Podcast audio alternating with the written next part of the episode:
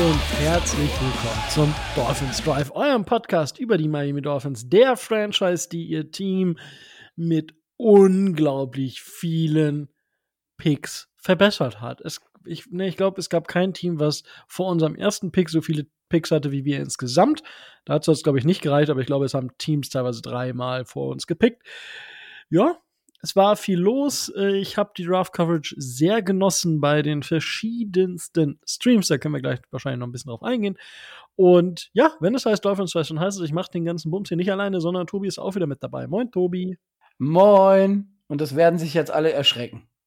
Das ist richtig. Ja. Die, die Qualität wird wesentlich verbessert. Ich hoffe doch. Ich hoffe, man hört es. Äh, zumindest einer Person sollte es auffallen. Ähm, genau. Ähm, das äh, war der Tobi, aber Micho ist auch wieder mit dabei. Moin, Micho. Hallo.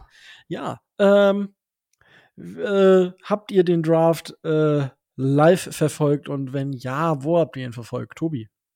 Äh, jein, ja, die ersten beiden Runden, äh, die eine zu Hause, die zweite auf der Arbeit. Ähm, die dritte lief so im, äh, im Ticker nebenher. Kurz vor den Dolphins-Picks bin ich dann äh, live ins NFL Network reingegangen, aber ansonsten relativ alleine. Hm. Und du, Micho? Also ich muss sagen, Day One habe ich mir angeguckt, live bei RTL tatsächlich. Ähm, Tag zwei wollte ich mir auch dementsprechend live angucken, aber ähm, da hatte ich ein schweres Problem. Ich musste nämlich die äh, Innenseiten meiner Augenlider auf Löcher kontrollieren. Ähm, deswegen habe ich nicht viel mitbekommen können, weil die Kontrolle doch tatsächlich fast die ganze Nacht gedauert hat. Und Tag 3 habe ich dann im Ticker so ein bisschen mitverfolgt. Ärgerlich. Ja, das ist natürlich auch doof, wenn das genau zu dem Zeitpunkt passiert, ne? Ja, aber das ist halt wichtig, ne? Also das darf man nicht vernachlässigen und das muss dann halt schon mal passieren. Aber ich kann dich beruhigen, ich habe dann nach mehreren Stunden Kontrolle festgestellt, es sind keine Löcher drin. Sehr gut, das freut mich. Das ähm, ist dir zumindest nicht während der Podcastaufnahme passiert. wow. Wow. Wie man, sich, wie man sich selber dissen kann, ne? Ja, vor allem, es erinnert sich, es weiß ja keiner, außer wir, weil Rico das ja fairerweise rausgeschnitten hat. Ja, wir hatten es, glaube ich, danach mal kurz erwähnt, dass ich im, im letzten Jahr bei der Coverage nach Tag 3, glaube ich, mal eine halbe Stunde äh, nicht verfügbar war. Während der Aufnahme. Und während der Aufnahme, natürlich. Ja, also hier auch Leaks nach dem Draft. Äh, ja, äh, auf jeden Fall. Also ihr seht, es ist manchmal nicht so leicht für mich, ähm, hier ähm, direkt Coverage nach dem Draft zu machen. Ja, wer mit so zwei Schnarchbären äh, zusammen Podcast macht, der muss damit umgehen können. Ähm, ja, ich hab, ich bin querbeet. Ich habe am ersten Tag tatsächlich ähm, auf dem NFL Network geschaut, zwischendurch mal in die Draft Live Coverage äh, vom, vom Jan Wegwert, äh, vom Christian Schimmel und vom Roman John reingeschaut. Ähm, aber gar nicht so viel bei anderen. Habe am zweiten Tag ähm, zwischenzeitlich beim äh, Saturday Kickoff und Upside Fantasy Podcast, die haben ja immer noch so eine äh, Kooperation zusammen. Da habe ich mal reingeschaut. Ähm, wer, wer da auch was Witziges hören will, zum 49ers-Pick von Kiel, ähm, es gibt keinen Kicker, der so pro-ready ist, wie der Kollege, der dort gedraftet wurde. Ähm, kann man sich gerne geben. Und ähm, ja, das dazu. Und zum anderen ähm, war ich bei den ähm, Steelers, Deutsch, German, Steelers, wie, wie ich war, vom Jonas. Steel, Steelcast. Genau. Bei den Jungs war ich, glaube ich, da war ich halt hauptsächlich die ganze Nacht äh, habe mich äh, super unterhalten gefühlt. Die haben zwar viel über die ähm, über die Steelers natürlich gesprochen und äh, wenig, aber es hat, hat mir getaugt. Ähm, war super spaßig mit, äh, mit dem Kollegen. Der Jonas war auch bei unserem Fanclub Mockdraft ja dieses Jahr dabei. Ähm, hat super viel Spaß gemacht mit denen. Und äh, ja, das äh, war so meine, äh, meine Draft-Nächte.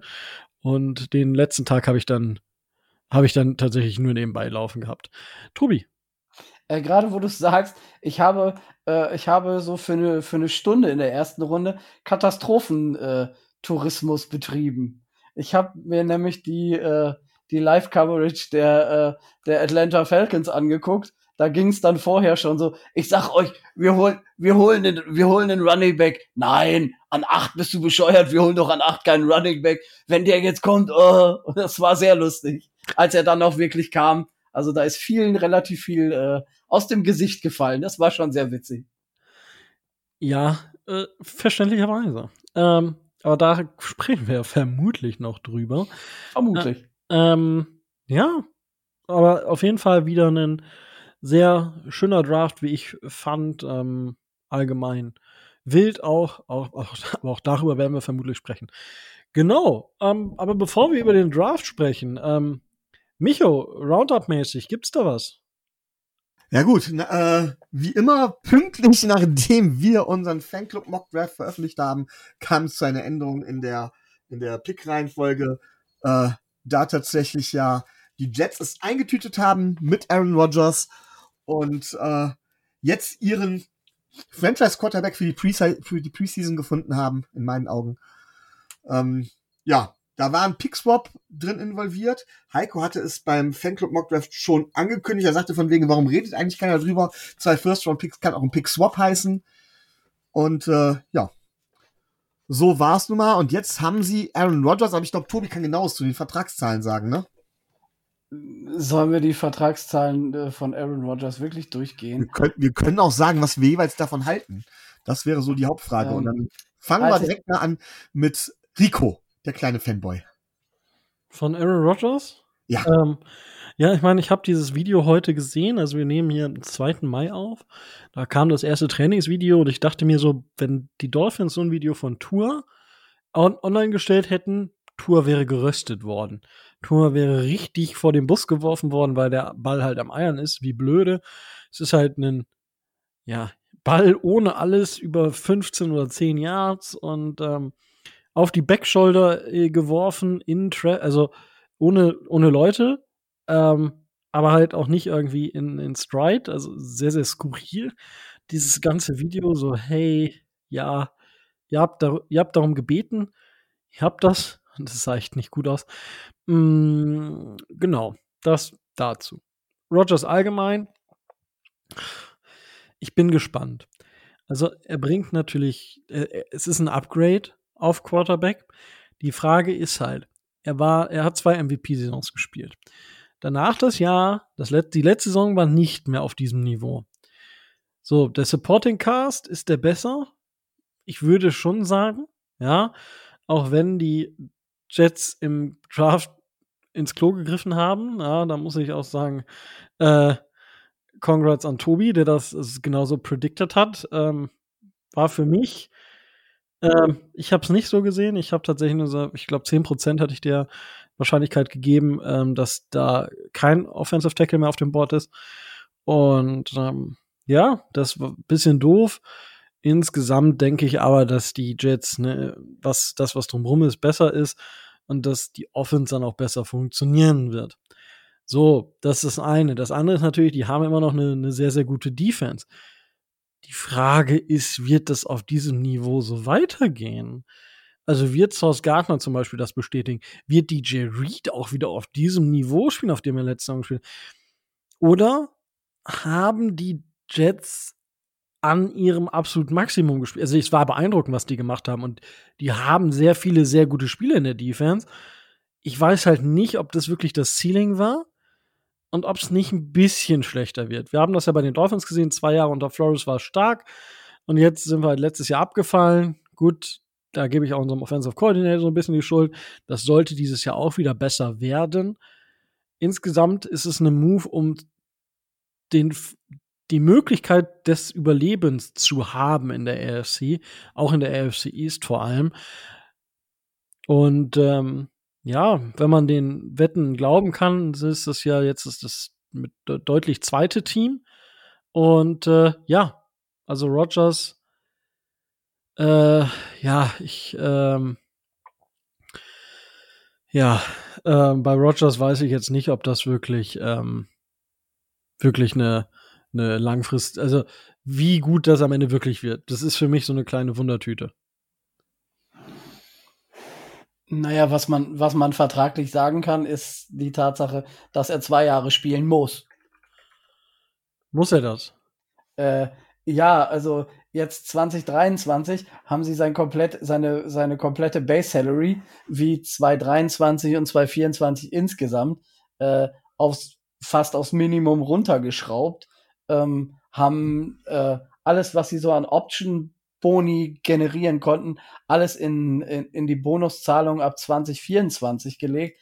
Ähm, aber wenn der, wenn er jetzt, nehmen wir an, wer spielt nur ein Jahr, dann kommt auf die Jets ein Dead Cap von 58,3 Millionen Dollar zu. Also die Frage stellt sich gar nicht. Ähm, sollte der nur ein Jahr spielen, äh, haben die Jets ein massives Problem. Und wenn er zwei Jahre spielt? ähm, dann ist offiziell ist das Dead Cap dann weg, aber es gibt gewisse ähm, Boni, die an gewissen Tagen oder die an gewissen äh, an gewisse Daten gebunden sind, die dann fällig würden. Das heißt, ähm, dieser 2023er Option Bonus, der garantiert ist, ähm, der zwischen ähm, der eigentlich von den äh, von den, äh, von den Packers hätte getragen werden müssen, ist jetzt ähm, im Zuge dieses Trades äh, aufs Jahr 2024 äh, umgelegt worden. Also da kommt, äh, da kommt einiges an finanzieller Belastung auf äh, die New York Jets zu. Und ähm, es ist ein besserer Zwei-Jahres-Vertrag, nur muss er dann auch noch zwei Jahre spielen. Also er hatte ja schon vor der Saison mit äh, Retirement äh, ein bisschen kokettiert. Und wenn das jetzt bei den Jets jetzt nicht so super toll laufen sollte und der in der Offseason sagt, ja, mh, hm, scheiße, den Mist tue ich mir nicht mehr an. Ach so, jetzt ist wieder FSK 18, weil ich das Wort gesagt habe, ne? Exceptional Speech. Entschuldigung. Ja, genau, die muss Rico jetzt einstellen. Oh, verdammt. Das tut mir leid.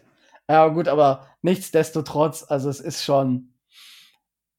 Der Spaß ist für die Jets nicht ganz günstig und der Spaß sollte äh, für die Jets dann bitte auch zwei Jahre reichen, weil sind wir mal, sind wir mal ehrlich, es erwartet keiner, dass der länger als die zwei Jahre spielt. Und das ist ihm klar, das ist den Jets klar und äh, das ist auch jedem Fan klar. Der macht zwei Jahre, versucht in den zwei Jahren jetzt noch einen Ring an, äh, an Start zu bringen und äh, danach hört er auf. Man, man muss ganz klar sagen, er hatte diese MVP-Saisons. Ähm, ich habe ihn zum Beispiel selbst in MVP-Saisons nicht so stark gesehen. Niemand behauptet, dass Aaron Rodgers ein schlechter Quarterback ist. Aber er ist auch also Tom Brady, den ja immer gern herangezogen wird für Quarterbacks, die so im Alter spielen, ähm, ist ein Sonderfall. Und die Jets setzen jetzt alles auf einen Quarterback, der in meinen Augen auf den absteigenden Ast ist. Er hat auch schon vorher bei den Packers, selbst in seiner MVP-Saison, wo er gut gespielt hat, hat er das Team nicht wirklich alleine getragen. Gut, das hat ein Tom Brady auch nie. Da kennt ihr ja meine Meinung zu. Aber er lässt sich so feiern. Hinzu holen die sich wirklich einen schwierigen Charakter mit rein und machen sich komplett von ihm abhängig. Ein 39-jähriger Quarterback ist in meinen Augen halt eben nicht die Zukunft der Franchise. Und nach den Leistungen, die Rogers gezeigt hat, glaube ich tatsächlich, dass er eher noch weiter abbauen wird. Rogers will auch ganz extrem beim System mitreden. Ganz extrem. Gut, wenn man den Rogers holt, äh, muss man das wissen, dann muss man sich auch darauf einlassen. Wir geben sich komplett in seine Hand günstig. Es war nicht so, wie, so teuer, wie ich gedacht hätte, aber günstig war es insgesamt auch nicht. Und all das, was die Jets wollten, haben sie halt eben nicht bekommen. Sie wollten den Pick 13 nicht abgeben, den haben sie abgegeben. Sie wollten eine Absicherung, wenn Rogers in Rente geht, haben sie auch nicht gehabt. Also das Einzige, was so ein bisschen die Absicherung ist, ist, äh, ist dass, dass der First-Round-Pick nächstes Jahr ein Conditional ist. Ähm, aber 65 Prozent, mal ganz ehrlich, selbst solange sich Rogers nicht verletzt, wird er spielen. Egal wie grottig er spielen wird. Und von daher bin ich der Meinung, dass sie sich da ganz schön, ja, für uns eigentlich ganz gut, ganz schön in den Sand gesetzt haben. Ja, gut, aber ich glaube, die, die Jets rechnen auch nicht äh, long term. Also kannst du gar nicht, wenn du so einen Deal machst. Und ähm, ich meine, klar, sie, sie wissen, was sie sich holen. Sie haben ja Nathaniel Hackett als Offensive Coordinator, der Ewigkeit mit Rogers zusammengearbeitet hat. Und dementsprechend äh, glaube ich schon, dass, äh, dass, dass da Klarheit herrscht über das, was passieren wird. Ähm, aber Tobi, ich habe ich hab jetzt tatsächlich vom, von dem Vertrag her noch mal eine Frage. Und zwar, wenn ich mir das anschaue, ja, bei Over the Cap stehen zwei Jahre drin und da hat er nächstes Jahr ein Capit von 107,6 Millionen. Bei ähm, Spotrack hat er im nächsten Jahr 37,4 und in den nächsten beiden Jahren 56 beziehungsweise 50 Millionen Capit. Mit Zero Dead Cap. Wie ist das zu verstehen? Das liegt an dieser Op das liegt an diesem Option Bonus, der äh, ins nächste Jahr verschoben wurde. Diesen Option Bonus für ähm, für dieses und für nächstes Jahr, den musst du ja erst ähm, den musst du ja erst äh, also fehlt mir das Wort ähm, aktivieren, nennen wir es aktivieren. Solange der nicht aktiviert ist, taucht er in den Büchern auch nicht auf. Aber sobald du den aktivierst, taucht er da natürlich auf. Und das ist nicht ganz wenig. Das sind so ähm, finanzielle Feinheiten und äh, ich nenne es mal in Anführungszeichen Taschenspielertricks, um eben ähm, das, das Cap einigermaßen im Griff zu behalten. Das fällt dir aber natürlich kurz oder lang äh, auf die Füße, weil früher oder später musst du es bezahlen. Die einen haben es halt schon drin und die anderen noch nicht. Äh, das okay, äh, das heißt, jetzt kurz für mich, die Zahlen bei Spotrack sind quasi die jetzt, jetzt aktuellen bei dieser Bonus oder diese Op Option, die gezogen werden muss, weil sie ihn ja nicht rauswerfen werden. Ähm, der ist da noch nicht mit drin, aber Over the Cap hat den schon mit reingerechnet, weil das ein, ähm, ein Bonus ist, der zu 100% gezahlt werden muss.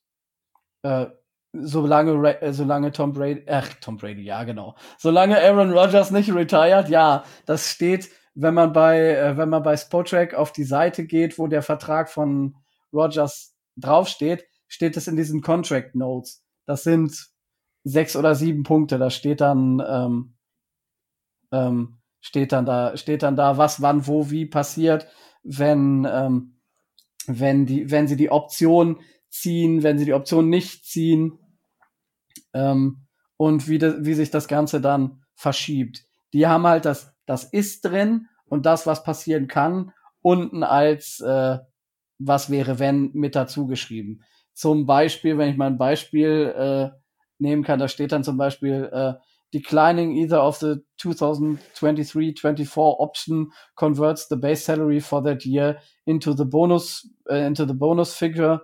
Ähm, das sind dann 58,3 Millionen, wenn er fit ist, 47 Millionen, wenn er sich verletzt. Also selbst wenn er sich äh, wenn er sich im in der Preseason das Bein bricht und spielt gar nicht mehr, ähm, müssen müssen die äh, die Jets noch mal was nachbezahlen, wenn ich das richtig verstehe. Okay, also schon eine schon eine sehr wilde Sache das Ganze. Also da bin ich echt gespannt, wie das ähm, wird. Sie mussten sie mussten natürlich Teile des Mega-Vertrags von den Packers übernehmen.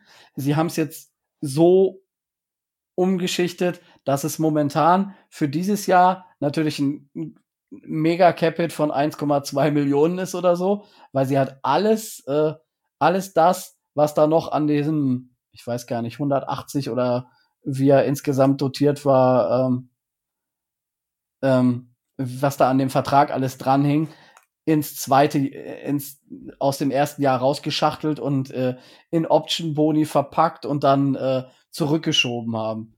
Das fällt denen irgendwann vor die Füße. Das ist aber auch klar, weil sie gehen jetzt mit Rogers ein, maximal zwei Jahre auf den totalen Shot und danach äh, können sie immer noch gucken, wie sie es bezahlen.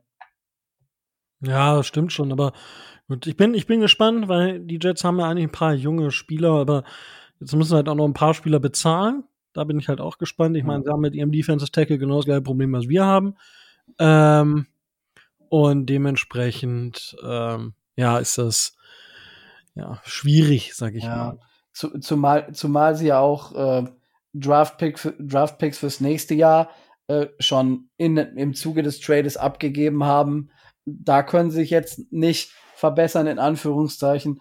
Und für mich das, das in Anführungszeichen Schlimmste, was, was den Jets passieren hätte können und was, äh, was ich ja in, in weiser Voraussicht genauso vorhergesehen hatte, ähm, ist halt passiert, ähm, dieser Pick-Swap von 13 auf 15, äh, der wird sie ganz, ganz teuer zu stehen kriegen, weil sie da halt dann jetzt, ähm, und da werden wir in einer Überleitung sicherlich gleich zu kommen, ihr Primary Target, was so, was so Draft Needs angeht, halt völlig verpasst haben.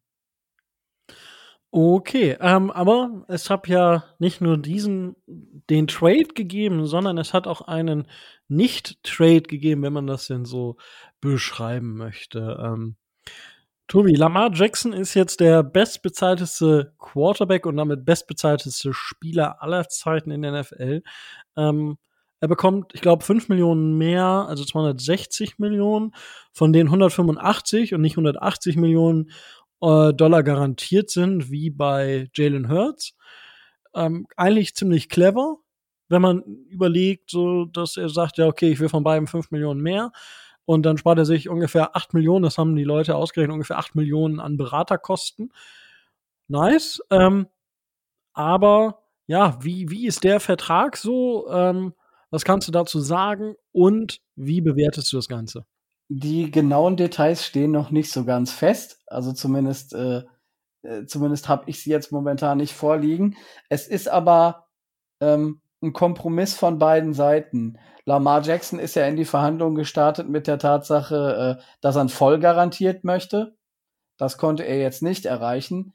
Dafür haben, ähm, haben die Baltimore Ravens dann halt einiges an, äh, an Gehalt draufgelegt. Also ähm, 260 Millionen ist nicht ohne und ist sicherlich, sicherlich viel. Wenn du jetzt aber das über die Vertragslaufzeit siehst, und es werden die Baltimore Ravens gemacht haben, dann ähm, wird sich das mit steigendem äh, mit steigendem Cap Space und mit steigendem Salary Cap äh, in den nächsten Jahren wieder etwas relativieren, genauso wie das jetzt auch schon mit dem äh, mit dem Mahomes Vertrag passiert. Also ähm, der relativiert sich jetzt auch wieder, weil jetzt diese Quarterbacks kommen, die so im im zweiten Tier sind, die jetzt nicht im Mahomes Tier sind, sondern jetzt werden die Quarterbacks bezahlt, die so das, äh, die so das zweite äh, Tier beinhalten. Das wird ein, das wird dann später ein Joe Burrow sein, das wird ein, äh, wird ein Herbert sein. Über Tour haben wir schon gesprochen.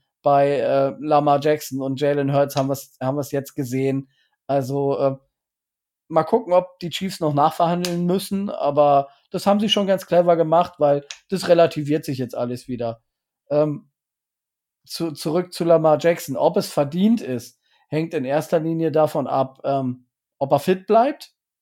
Die Baltimore Ravens versuchen ja viel, um äh, ihm einen Supporting Cast zu geben, ähm, der ihn da hält. Ich meine, sie haben jetzt äh, wahrscheinlich auch auf sein Bestreben hin ähm, OBJ verpflichtet. Ich glaube, da hatten wir schon mal drüber gesprochen.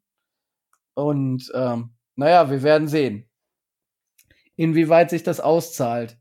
Also ich hätte jetzt nicht gedacht, dass es so viel wird, aber es ist so ein Kompromiss aus dem, was er will, was die Franchise will und äh, was so der allgemeine Quarterback-Markt gerade darstellt. Von daher es ist es, ist okay. Hm, okay, danke für die Einschätzung. Micho, was sagst du dazu? Ja gut, es ist allgemein bekannt, dass ich kein großer Lamar Jackson-Fan bin. Ähm, Nochmal, das heißt ja nicht, dass Lamar Jackson ein schlechter Quarterback ist. Es kommt auch immer wieder die Frage nach der Haltbarkeit von Lamar Jackson dann auf oder seiner Spielweise. Genau dasselbe hat man natürlich bei Jalen Hurts gesagt. Ähm, und denn die nächste Frage ist, also Lamar Jackson hat jetzt einen besseren Supporting Cast bekommen. Und er muss jetzt beweisen, dass er jetzt die Offense ohne explizit so viel zu laufen tatsächlich auch steuern kann auf einem hohen Niveau. Letzten Endes glaube ich aber, dass diese, egal wie hoch der Cap Space ist, dass diese, ähm, dass diese Verträge wieder die zentrale Frage aufwerfen, die ich glaube ich mittlerweile seit zwei Jahren hier drin stehe. Es ist steht, Stelle im Drive. Es ist keine Frage, dass der Quarterback die wichtigste Position äh, in einem Team ist. Gar keine Frage. Und dass er damit auch der Bestverdienste sein wird, ist auch gar keine Frage. Aber es ist die Frage, wie viel ist der wichtigste Spieler wert, wenn du andere Spieler nicht vernünftig bezahlen kannst? Denn ich sage nach wie vor, mittelmäßiger Quarterback mit einem guten Supporting Cast, glaube ich, da könnt ihr mich gerne für steinigen, bringt dich weiter als ein Top Quarterback mit einem schlechten Supporting Cast. Und ich glaube, dass man mit dem Geld, was im Moment an Quarterbacks wie Jackson und Hurts rausgehauen wird, noch einen viel besseren Supporting Cast holen äh, holen könnte und dann ein Downgrade auf Quarterback halt in, in ähm, einfach akzeptieren müsste, zum Beispiel dann halt eben Ryan Tannehill holt oder so und dann dementsprechend tatsächlich äh, eher einen Shot auf den Super Bowl hätte als so. Und äh, das ist die generelle Frage, aber das ist äh, die Frage mit zuerst, was war zuerst da, die Henne oder das Ei? Ich glaube, wir finden für beide Thesen Argumente, dass man es nur mit Top Quarterback schafft oder wie ich sage, von wegen, es geht nur mit Top Supporting Cast. Oder es geht wahrscheinlich auch mit beidem, aber welcher Weg der bessere ist. Und ich finde, gerade Damar Jackson, aber auch Jalen Hurts machen das in meinen Augen jetzt mit den großen Verträgen relativ deutlich, selbst wenn der Cap Space steigen sollte. Ja, gut, wobei, ja, man könnte natürlich jetzt immer mit Patrick Mahomes argumentieren, der, ja, wo man, wo es einfach das Paradebeispiel ist, äh, was passiert, wenn du einen Elite Quarterback hast. Ähm, und bei den anderen muss man jetzt halt mal schauen. Also gerade bei Jalen Hurts und Just, äh, Justin Herbert, sage ich schon, ähm, bei Lama Jackson muss man halt mal sehen, wie weit kann es gehen. Aber das Problem ist doch, ist, das Problem ist ja auch die AFC. Ich meine, ich, zehn Teams der AFC sind wahrscheinlich besser als die Top vier oder sind, wären äh, zehn AFC-Teams wären wahrscheinlich in den Top 5 der NFC. So, Vielleicht mal ganz, ganz hart gesagt, so. Äh, weil wir haben die Eagles. Beziehungsweise so gut wie kein NFC-Team wäre top in der AFC, so rum meinst du, ne? Ja, ich, ich, ich, ich man könnte schon einen Case aufmachen für, für die Eagles. Und wenn man dann überlegt, wie sich die Seahawks verstärkt haben und auch die, ähm, die 49ers, ähm, wenn die nicht, äh, wegen Quarterback, pipapo, aber insgesamt muss man halt sagen, dass ja, äh, danach der, der Gap für mich in der NFC einfach so riesig ist. Und äh, selbst, ja, ich meine, wir kommen gleich dazu, andere Teams hatten die Möglichkeit, wirklich einen Riesenschritt zu machen und haben es verpasst. Puh, also äh, ja, und äh, zum Lamar Jackson, ich denke, wie gesagt, das ist die Richtung, in die diese Verträge gehen. Man muss halt mal schauen, wo die dann ähm, im Endeffekt prozentual im Cap Space zu finden sind, diese Verträge, wie sich auch die Prozentzahl vom Quarterback Money ähm, entwickelt, wo es dahin geht. Und dann kann man, denke ich, das auch besser einordnen. Weil ich meine, man muss auch immer gucken, besserer Supporting Cast. Ja? Wie viel muss dein Quarterback denn weniger verdienen und was für Spieler holst du dann? Das ist ja auch nochmal eine Frage. Aber ich glaube, das könnte man dann in einer extra Folge vielleicht nochmal in der Offseason besprechen. Ähm, aber ja, also ist ein Vertrag, der passt halt rein. So würde ich das auch sehen. Und was die Ravens daraus jetzt machen können, das wird man sehen. So würde ich das beschreiben. Gibt es noch etwas, was ihr dazu sagen möchtet? Nö. Ich höre, das ist nicht der Fall. Nö, ich glaube, dass äh, wir haben noch genug andere Themen, glaube ich. das stimmt. Ähm, ja, ich würde sagen, dann gehen wir doch mal einfach in den Draft rein. Ähm, ja, will, will wer anfangen? Micho, möchtest du anfangen mit einem allgemeinen Abriss des Drafts oder Tobi? Äh, ja, kann ich gerne machen. Ähm, also wenn wir Runde eins sehen, natürlich gab es ein paar Überraschungen. Ähm, die gibt's, die gab es wirklich immer, klar. Aber ähm, viel ist ja darüber diskutiert worden, nehmen die Texans überhaupt einen Quarterback? Äh, wer ist Quarterback Nummer zwei und so weiter und so fort? Geht Richardson an eins? Und ich finde, das lief erwartbar. Das lief quasi schon alles erwartbar. Bei unserem Fanmock hatten wir dann ja auch was anderes. Ähm, selbst der Uptrade von den Texans, den ich teuer fand, ähm, hat mich jetzt nicht so überrascht. Ähm, ich selbst bin ein bisschen froh, dass anscheinend die Teams zum Beispiel einen, einen äh, ähm, Levis genauso einschätzen wie ich, dass der halt eben gefallen ist. Und äh, ja, den wirklichen Schocker gab es dann ja erst in meinen Augen, als die ähm, als die Lions dran waren. Aber ich will jetzt hier nicht jeden einzelnen Pick durchgehen.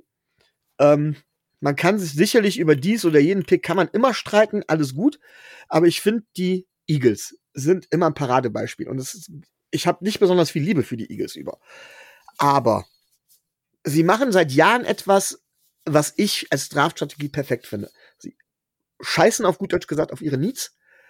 Ähm, sie bleiben da, wo sie sind sie gehen vielleicht mal runter, aber eigentlich und sammeln zusätzliches äh, Draftkapital ein. Sie gehen aber eigentlich nie hoch und wenn dann nur relativ wenig Plätze, also was was nicht viel kostet und picken dann Best Player Available.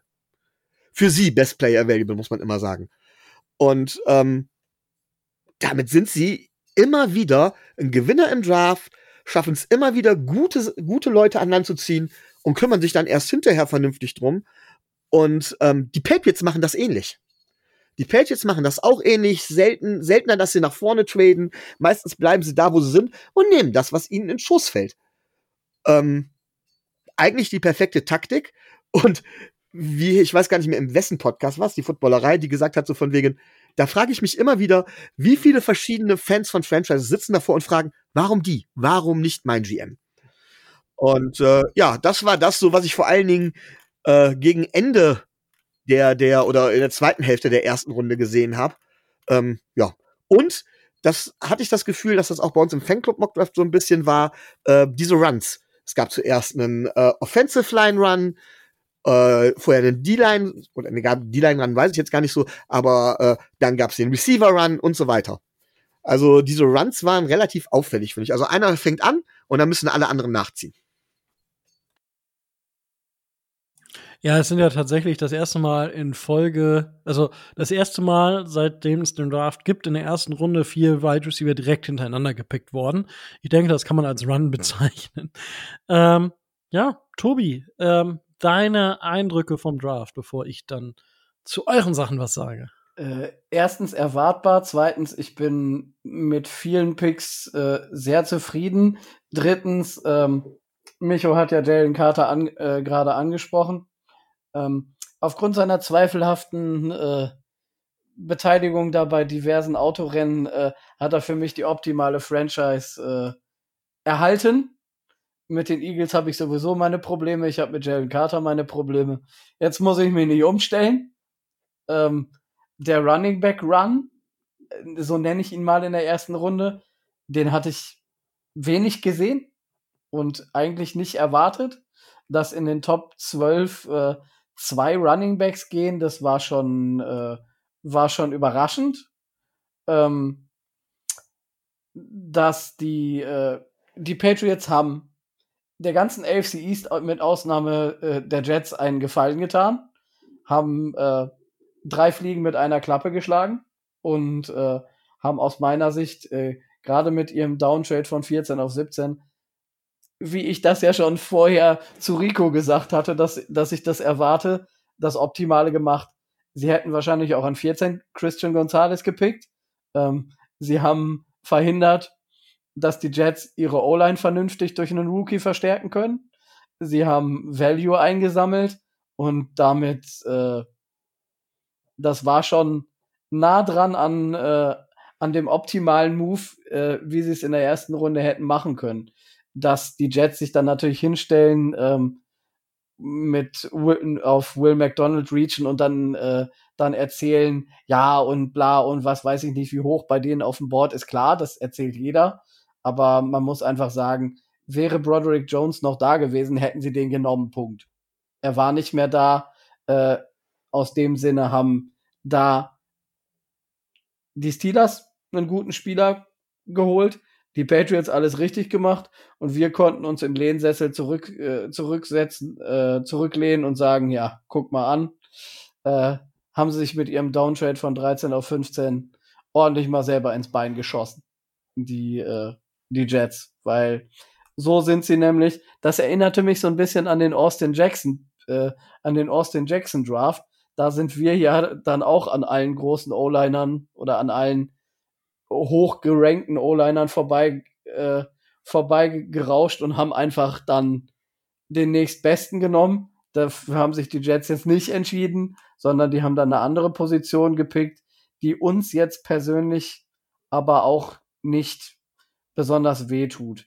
Was mich gefreut hat, ähm, Jackson Smith Njigba, den ich als besten Running Back auch in der Klasse gesehen hatte, spielt Wide äh, Wide Receiver, klar, ähm, spielt in der spielt in der äh, NFC, nicht in der AFC.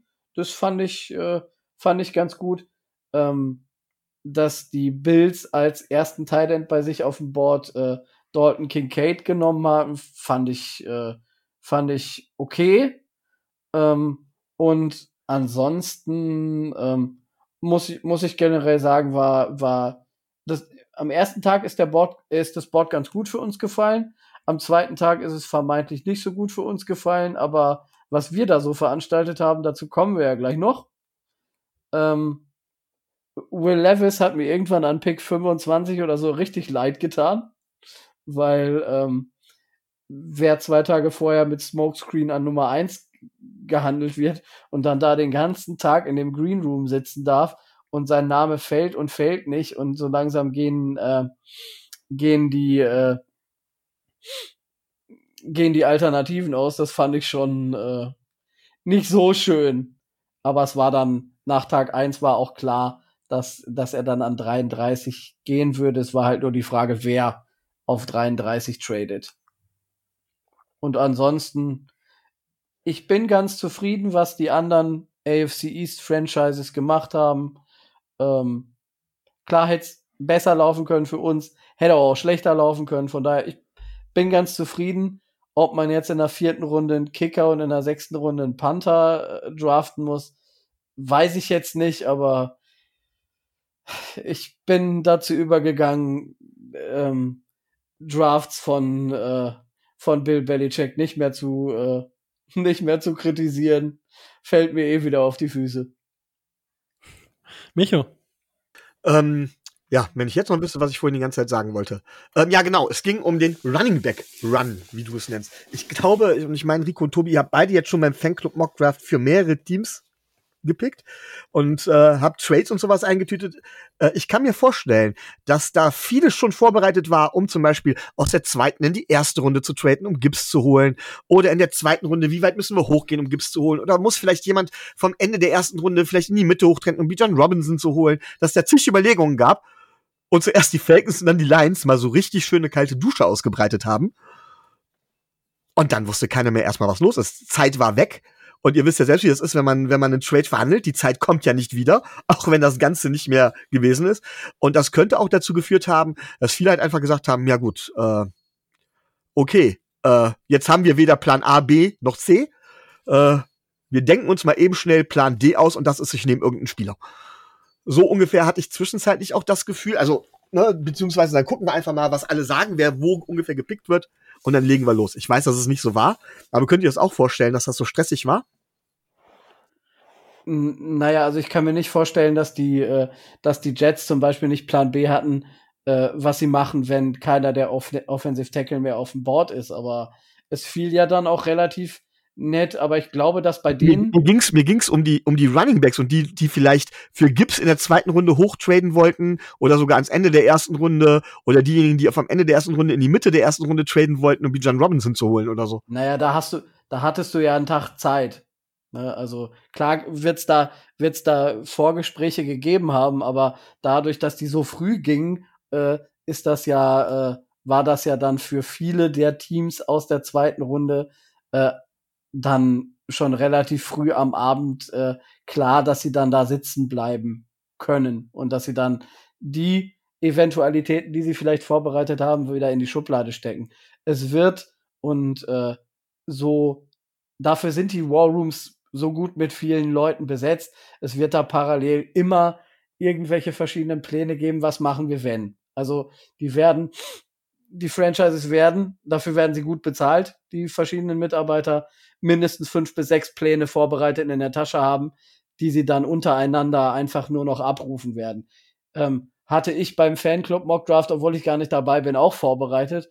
Ähm, ich hatte angefragt, was es denn kosten würde, ähm, wenn einer der Spieler, die ich hätte haben wollen, Ende der ersten Runde noch da gewesen wäre, was es denn hätte gekostet, äh, was es gekostet hätte, da in die erste Runde reinzutraden. Das hatte ich zwei Tage vorher schon vorbereitet. Ähm, wäre ich jetzt da gewesen und wäre der Spieler noch da gewesen, hätten wir, hätten, hättet ihr das aktivieren können. Da hatte ich äh, mit diversen Franchises ja auch schon Gespräche geführt und das wird, wird genauso in der Praxis auch laufen. Hervorragend, ja. Äh, kann ich nur bestätigen. Ähm, also, das heißt, kann ich nur bestätigen.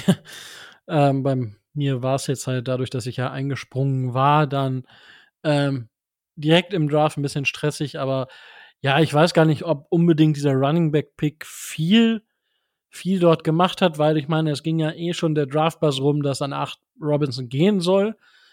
Das war ja, ich sag mal, so anderthalb Tage vorher ging das ja los. Oh, es gibt Gerüchte das und die Falcons haben es tatsächlich getan.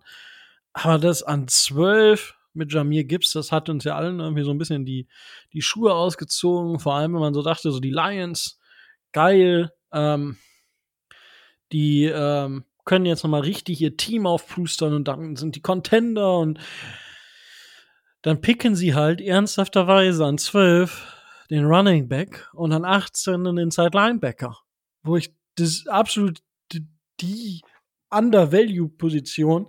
Und das waren auch nicht Spieler, die halt jetzt, also es war jetzt nicht ein, ähm, keine Ahnung, Luke Kikli oder so. Und es war auch nicht ein ähm, Barkley oder so als Running Back, den die da gepickt haben. Und das ist halt echt tough. Und sie kriegen nachher natürlich ähm, der Branch haben sie ja, glaube ich, dann auch noch gepickt, kriegen super Value da. Aber, und dann, das, das Problem ist ja, sagen Leute, ja, aber wenn sie dann den früher gepickt haben, ja, die hätten ihn aber sowieso picken können. Wenn man überlegt, was, was die sich hätten aufbauen können, auch durch diesen Backtrade nochmal, boah, das wäre so genial geworden. Das, das wäre ein richtig starkes Roster gewesen, meiner Meinung nach. Ähm, ja, aber die Lions haben es ja, verkackt. Die hätten dann, also weiß ich nicht, ob man das so sagen kann, aber die hätten ja ähm, tatsächlich einfach Christian Gonzalez und 12 picken können, zum Beispiel. Ja, als Cornerback, den sie meiner Meinung nach definitiv gebraucht hätten. Und ja, dafür, also bei dem Draft haben mir so ein bisschen die, ist mir so ein bisschen was aus dem Gesicht gefallen. Ähm, aber fangen wir noch mal kurz oben an. Der Trade für, für, für Will Anderson war, also ich verstehe ja, dass die Texans so eine Liebe für Defensive End Franchise Player haben. Aber du gibst, du, du gehst von 12 auf 3, nimmst 105 mit, einen Viertrunden-Pick und gibst dafür deinen Second-Round-Pick an 33 ab, fast erste Runde gibst den nächstjährigen Drittrunden-Pick und den nächstjährigen First-Round-Pick ab. So. Und das Witzige ist jetzt, ich weiß nicht, ob ihr das alle da draußen wisst oder ob Tobi, ob Micho, ihr das wisst. Bei den Buchmachern sind die Cardinals das Team in der kommenden Saison mit den wenigsten Siegen und die Texans das Team mit den zweitwenigsten Siegen. Und wenn ihr jetzt Mock Draft findet für den nächsten Draft für 2024, picken die Cardinals in 1 und 2. Wie bitter wäre es denn für die Texans, dass sie damals den Third Overall Pick an uns verloren haben und jetzt wieder einen Top 5 Pick mit nicht geringer Wahrscheinlichkeit wieder abgeben. Und das für einen Defensive End. Sie haben nicht für einen Quarterback getradet. Sie haben für einen Defensive End getradet. Und sie hätten an 12 einfach auch Jackson Smith und Jigba äh, draften können, zum Beispiel. Also, so weird, das gar, also wirklich wild. Ähm, fand ich, also, und wenn man das mal gegenrechnet, ähm, der Gegenwert, was die Cardinals mehr haben, ähm, je nachdem, was man da für eine Basis nimmt, an, also was für eine Kalkulationstabellenbasis, ist das irgendwie mindestens mit First, First Rounder. Manche, also manche Kalkulationen sind da sogar bei Top 5 Pick, was richtig krass ist. Und ähm, für mich schlechter Prozess.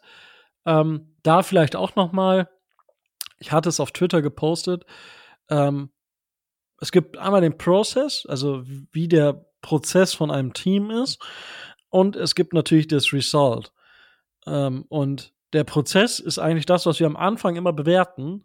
Ja, der Prozess ist hier schlecht, weil die Texans nicht in der Situation sind für so teuer für einen Defensive End. Die hätten anstatt Will Anderson auch Jackson Smith und Jigba oder Nolan Smith haben können und hätten ihren First-Round-Pick gehabt nächstes Jahr, ihren Second-Rounder gehabt und hätten einen Third-Rounder nächstes Jahr noch gehabt.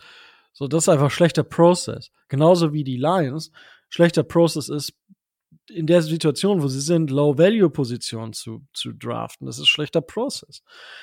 Da, aber auf der anderen Seite kann natürlich das Resultat anders sein. Wenn du schlechten Prozess hast, aber gute Resultate, dann ist das ein, gehört da schon eine Portion Glück dazu.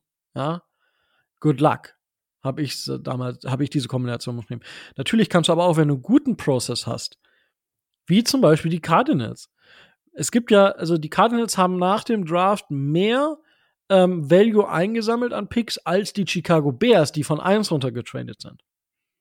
Ja, das ist guter Prozess. Die Cardinals haben jetzt zwei First-Round-Picks nächstes Jahr, vermutlich beide Top 5 und können sich von Kyler Murray noch trennen, weil sie dann Caleb Williams vielleicht draften. Das heißt, und für Murray kriegst du ja wahrscheinlich auch mindestens ein First-Round-Pick plus X.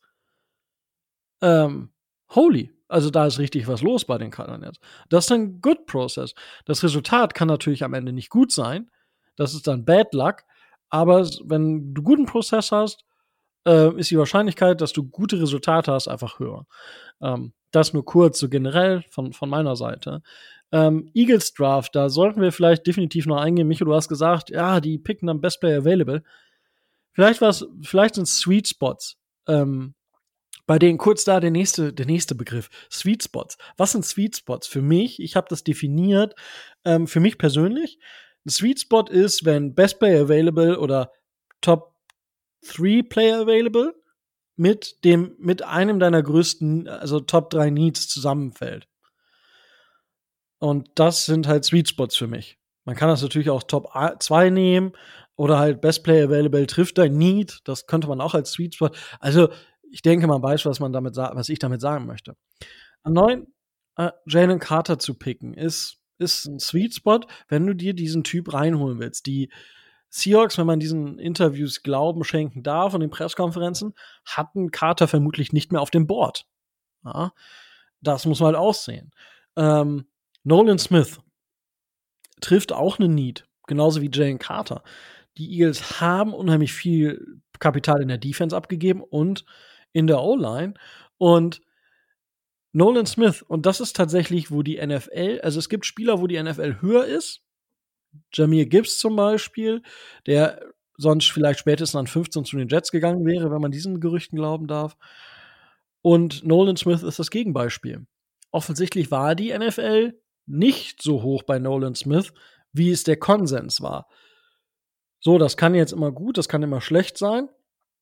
Aber es ist halt wirklich, da muss man aufpassen. Also, wir sehen halt viel, was vielleicht möglich ist bei Nolan Smith, aber ob der es wirklich zeigen kann, steht auf einem anderen Blatt Papier.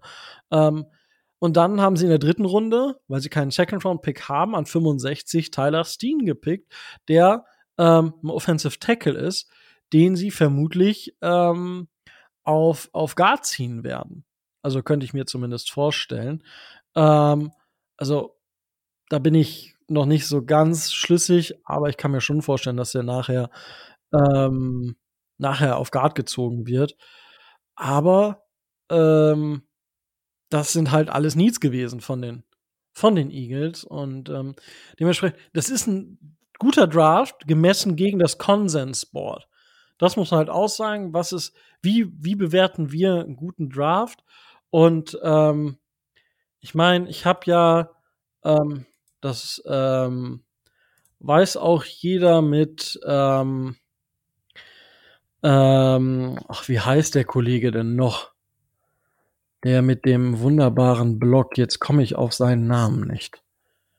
Ähm. Ah, Tobi, du weißt das doch. Was meinst du?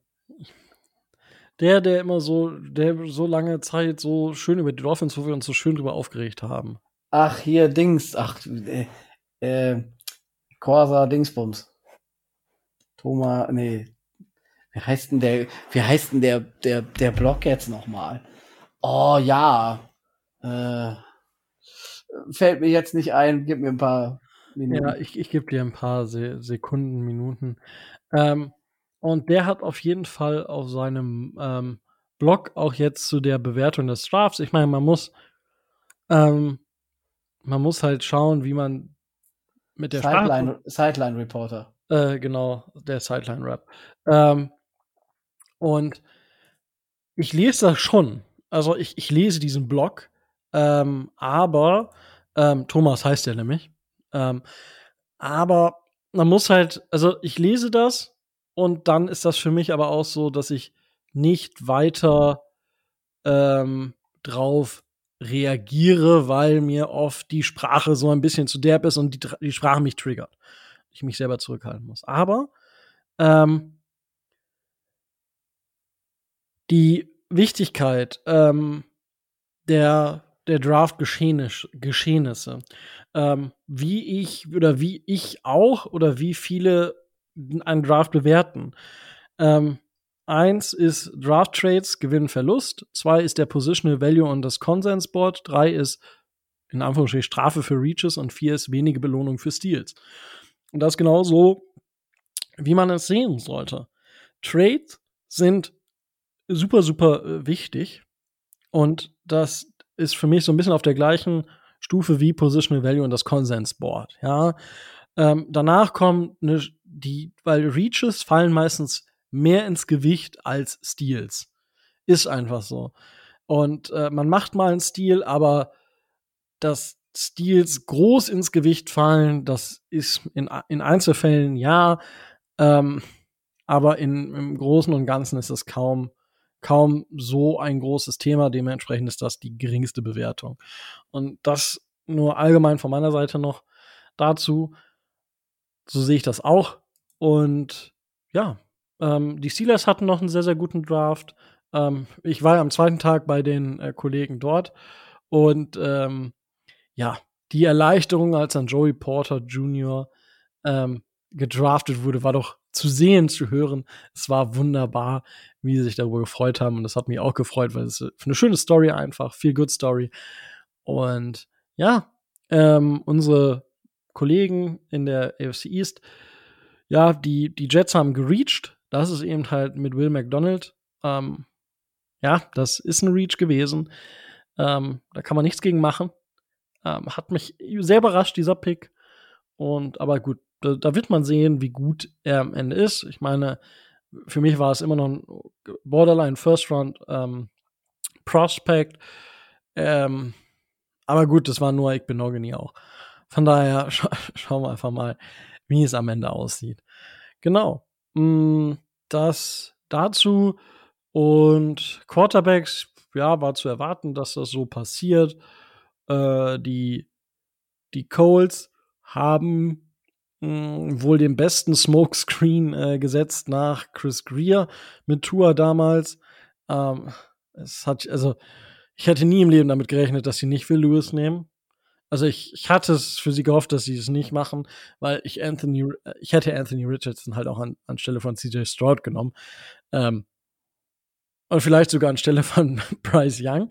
Aber ja, na, es ist wie es ist.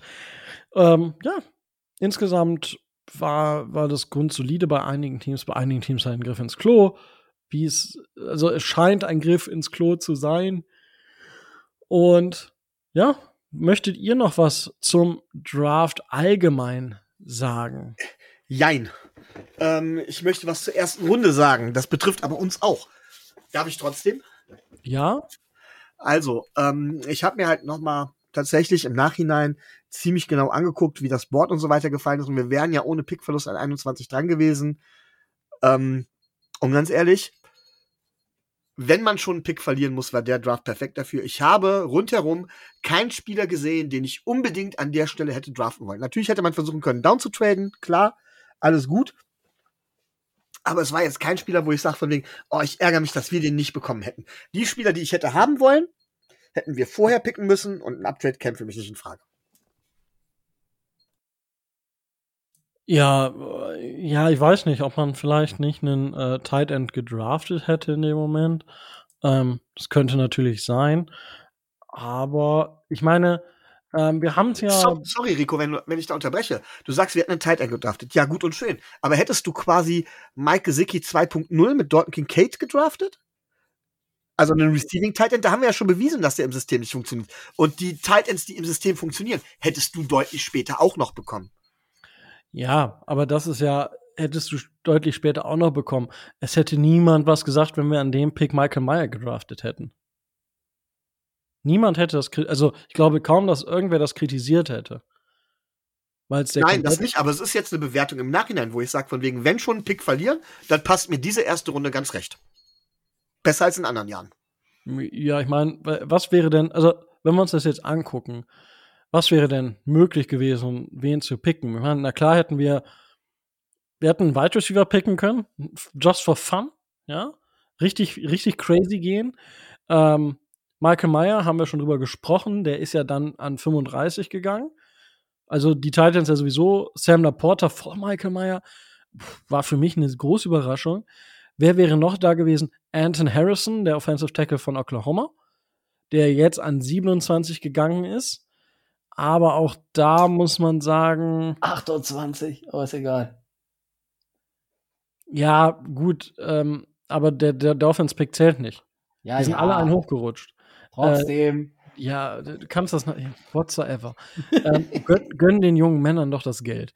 Ähm, und dementsprechend, das hätte, das hätte funktioniert. Ich meine, Micho, du hast gesagt, die, die, die, ähm, die Eagles haben ja richtig gut gedraftet. Was hättest du denn gesagt, wenn wir Nolan Smith an, an 21 gedraftet hätten? Der hätte ich gesagt, nicht unbedingt der Need von uns. Also es ist okay, es ist ein guter Spieler, alles gut, gar keine Frage.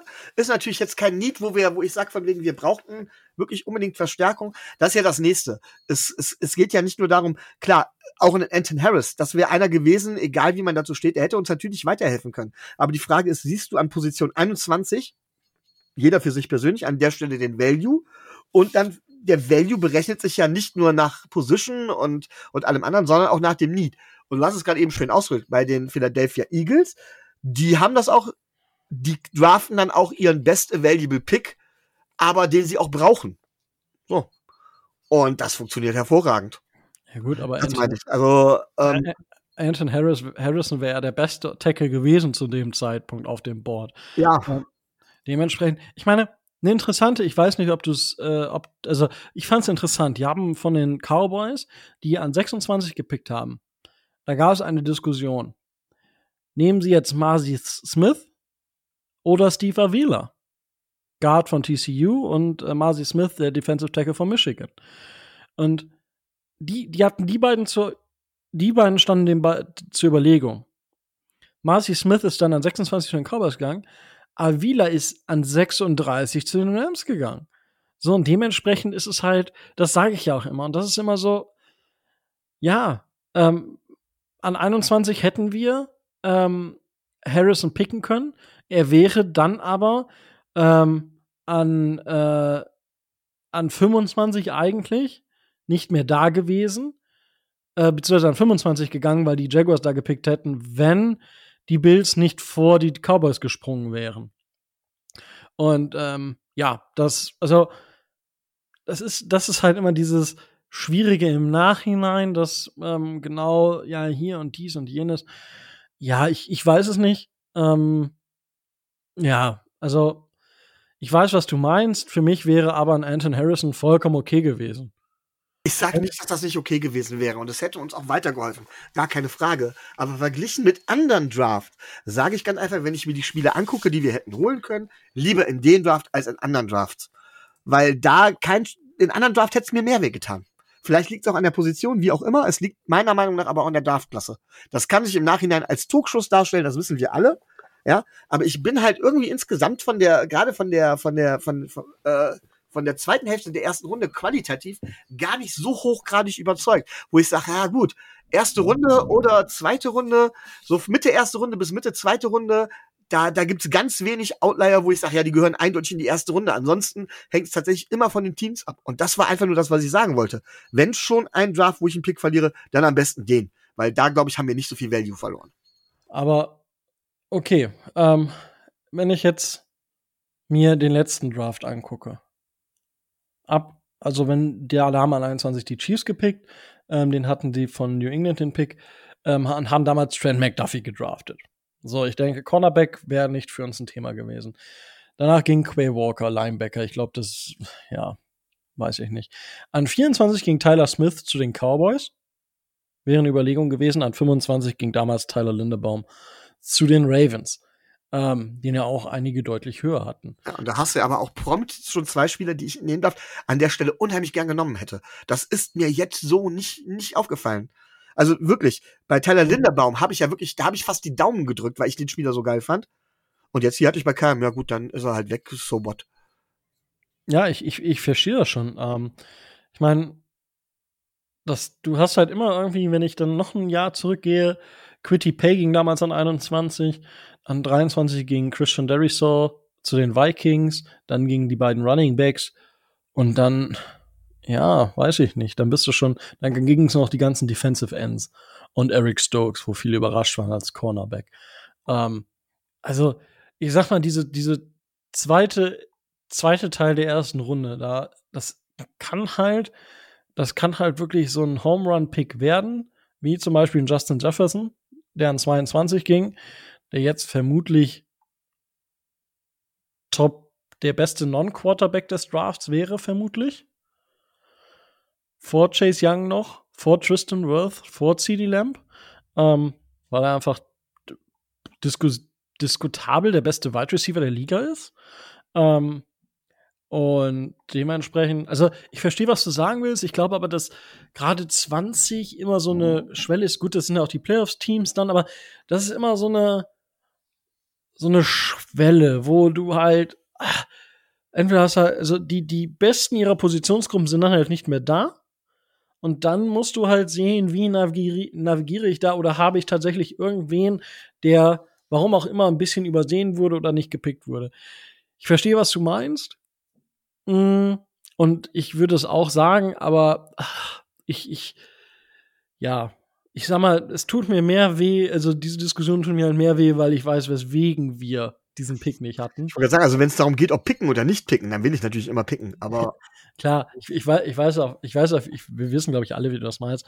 Ähm, ich wollte gerade nur, ich fand es gerade interessant, die, die letzten Drafts dann nochmal aufzumachen und zu schauen. Es hätte für, die ein, für den einen oder anderen Spieler, denke ich, definitiv einen Punkt gegeben.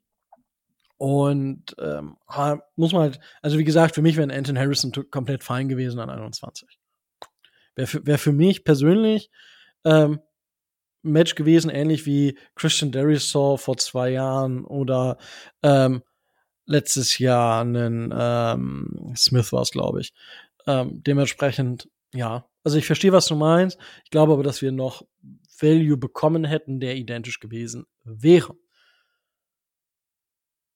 Gut. Tobi, möchtest du noch was sagen? Nö, nö, ich bin mit allem fein und äh, Lalala. das, äh, äh, auf solche äh, Sachen, was wäre, wenn, lasse ich mich besser nicht ein. Dann hätten wir nämlich schon den Super Bowl gewonnen, ne? Wenn, Ja. du, wenn du General Manager sein dürftest, dann, Dann natürlich. Ja. Dann hätten wir nicht Austin Jackson, dann hätten wir jetzt Tristan Wirfs und dann wären wir wahrscheinlich schon wesentlich weiter. So nämlich. Dann Ah. wäre ich nämlich von damals 17 oder 18 definitiv nach oben gegangen. Ja, da gebe ich dir äh, recht, aber das sind Geschichten, die waren einmal. Genau. Und Geschichten, die jetzt kommen. Wir werden tatsächlich heute über die Draft Picks der Dolphins sprechen und gar nicht so ins Detail der Undrafted Free Agents gehen. Das könnte sein, dass wir es nächste Woche nochmal machen, ähm, weil da jetzt die Zeit ein bisschen kurz war, um sich über, ich weiß gar nicht, Tobi, wie viele sind es inzwischen? 22 Zwei und ähm, 20, glaube ich, definitiv und, und zwei, die man ins Training mit eingeladen hat. Na, sieht, und da ähm, geht uns noch mal ein bisschen Zeit. Wir schauen da, wenn vielleicht bis zur nächsten Woche noch mal ein bisschen drüber. Ganz, ganz vielleicht wenn die Person Gnade walten lässt dafür, dass wir uns erst drei Jahre nach Anmeldefrist äh, gemeldet haben, könnte es sein, dass wir nächste Woche vielleicht auch noch mal einen Gast hier haben. Aber ja, das dann nur auf ganz, ganz viel Gutdünken dieser Person und äh, dann ähm, schulde ich wahrscheinlich auch 2000 Biere oder sowas.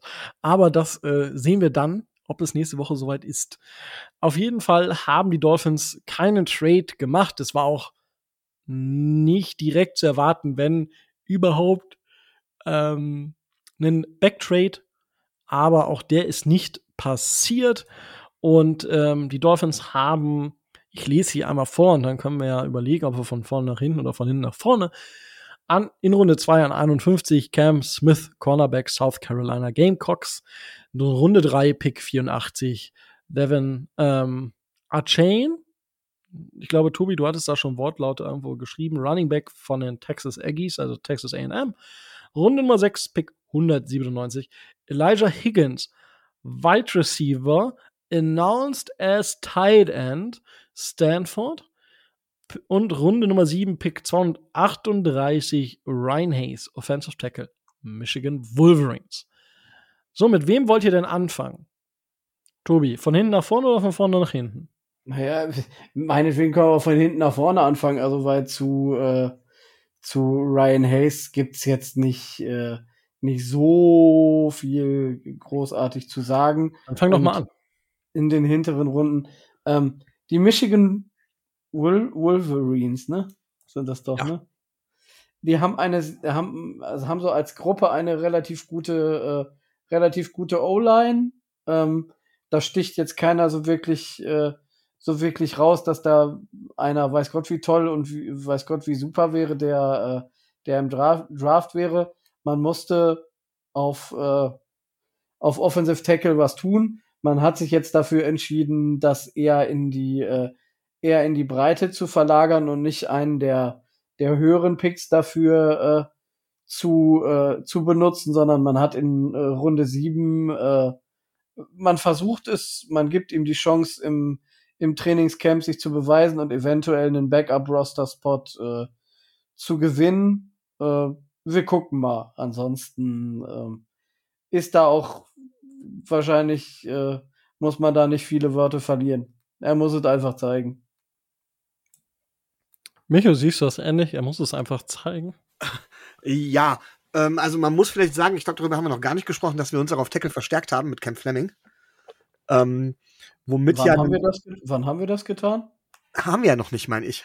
Ach so, ja. Das fällt mir so gerade eben bei der Besprechung des Tackles mal eben auf, weswegen das ja quasi kein Riesen-Need war vor dem Draft. Und ähm, dementsprechend, ja, es ist halt, der ist halt ein Shot wert. Ähm, er hat die Upside. Ähm, könnte sein, dass er dementsprechend da Chancen hat. Gibt's immer wieder. Ähm, ich kann nichts Negatives an dem Pick finden. Ähm, was ich bisher von dem Spieler, und das ist nicht viel gesehen habe, hat mir aber grundsätzlich gefallen für die Runde, wo er gepickt wurde. Natürlich ist er noch ein Projekt. Niemand sollte erwarten, dass er direkt äh, outstanding, was Gott wie outstanding war. Aber wenn er spielt, sollte man immer berücksichtigen, aus welcher Runde er kommt. Und ähm, ich glaube sogar, dass er den Roster-Spot holen wird und den einen, einen, einen oder anderen Step sehen wird. Ähm, ja, und dann werden wir es halt, dann werden wir es wirklich sehen. Ja. Ja.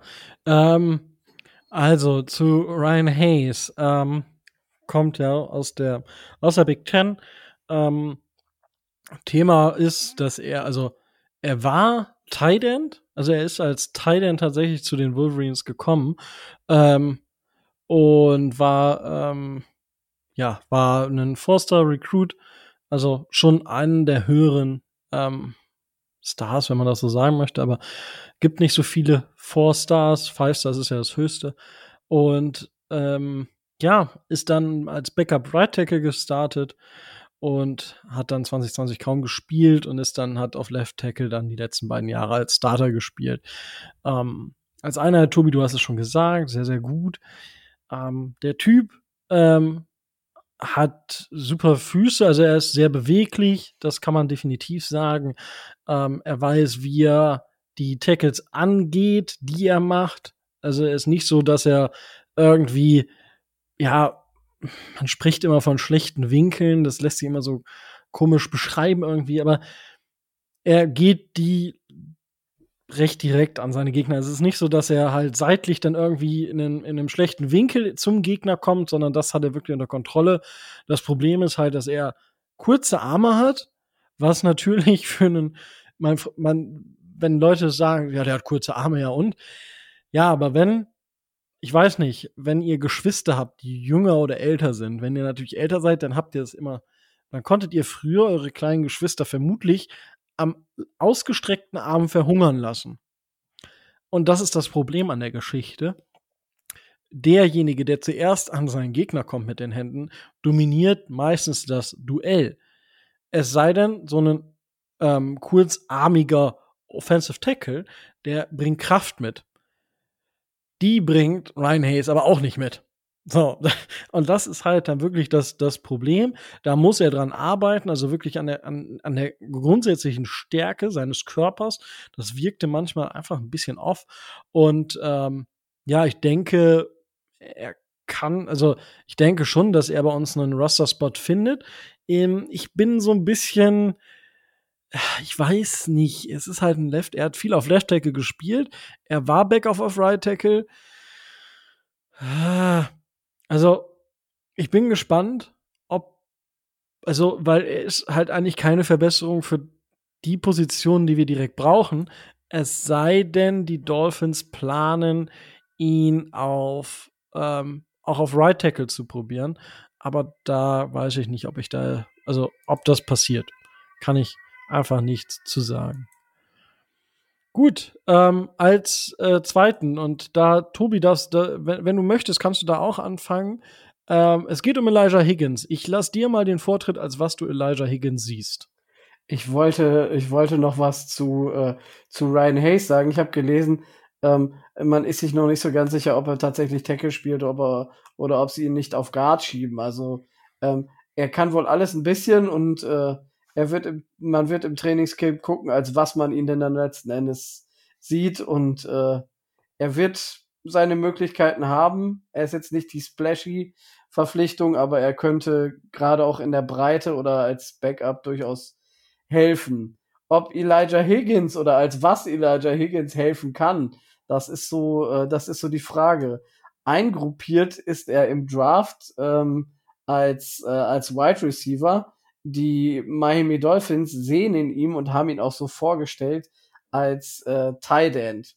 Von daher, ähm, ich habe auch in den verschiedenen äh, verschiedenen Draft Coverages gelesen, er ist der Wide er ist ein Wide Receiver mit dem Körper eines Tight Ends. Also er kann da, er kann das wohl, er kann wohl Tight End spielen.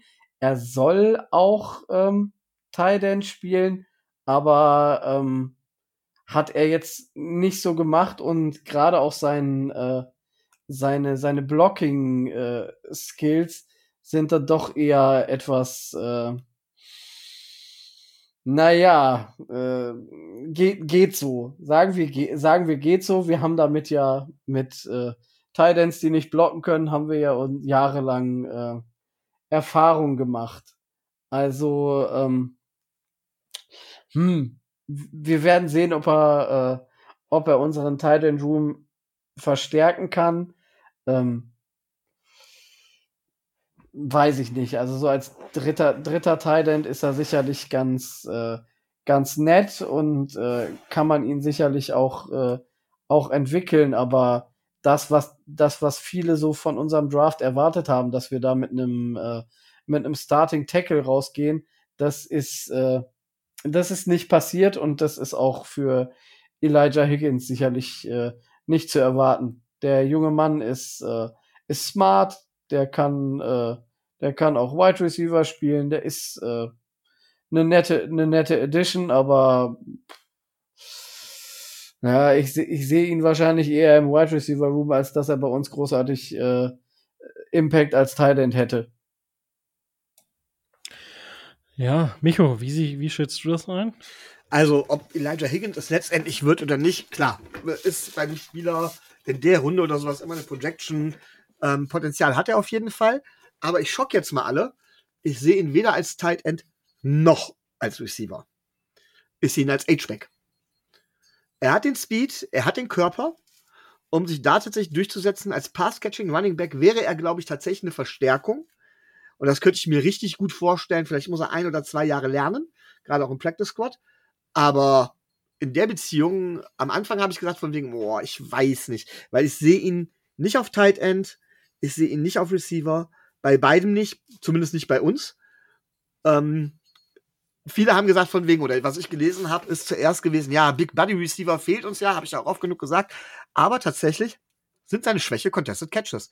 Er gewinnt 25% seiner Contested Catches, habe ich gelesen. Ähm, dann kannst du ihn nicht als Big Buddy Receiver einsetzen, finde ich. Aber als Running Back, aus dem Backfield, als Threat, warum nicht? Ich glaube, das könnte Sinn machen. Er muss dann halt nur dementsprechend lernen. So ein so Typ Colorado Patterson zum Beispiel. Ähm, ja. Ähm, okay, ich habe jetzt fast damit gerechnet, dass du sagst, wir setzen ihn als Big Slot ein und definierst Big Slot nicht weiter. Ähm, äh, das hat mich jetzt, das hat mich tatsächlich jetzt doch kurz überrascht. Tja, ähm, woran man wieder sieht, dass wir uns nicht absprechen. Das ist, das ist auch gut so. Ähm, Problem ist halt, also er hatte vier Rushing Attempts. Man könnte jetzt sagen, wow, er hatte vier Rushing Attempts für äh, insgesamt 48 Yards, also immer mehr als 10 Yards pro Attempt. Easy First, first Down bei jedem Versuch. Ähm, aber äh, ich wollte jetzt nämlich gucken, der ist halt 6 Fuß 3. Also das sind ja fast, was sind das, 1,87 oder so? Das ist schon extrem groß für einen Running Back. Also, oder meine ich das nur? Ähm, das ist so ein bisschen, ich, ich, ich weiß es nicht. Ähm, Contested Catch Rate, äh, da wollte ich, das wollte ich nämlich jetzt mal kurz rausgesucht haben. Ähm, hat er seine ganze College-Karriere von 16 Contested Catches, äh, von 37 Contested Targets hat er 16 gefangen. Das sind 43,2 Prozent. Okay, dann habe ich da was.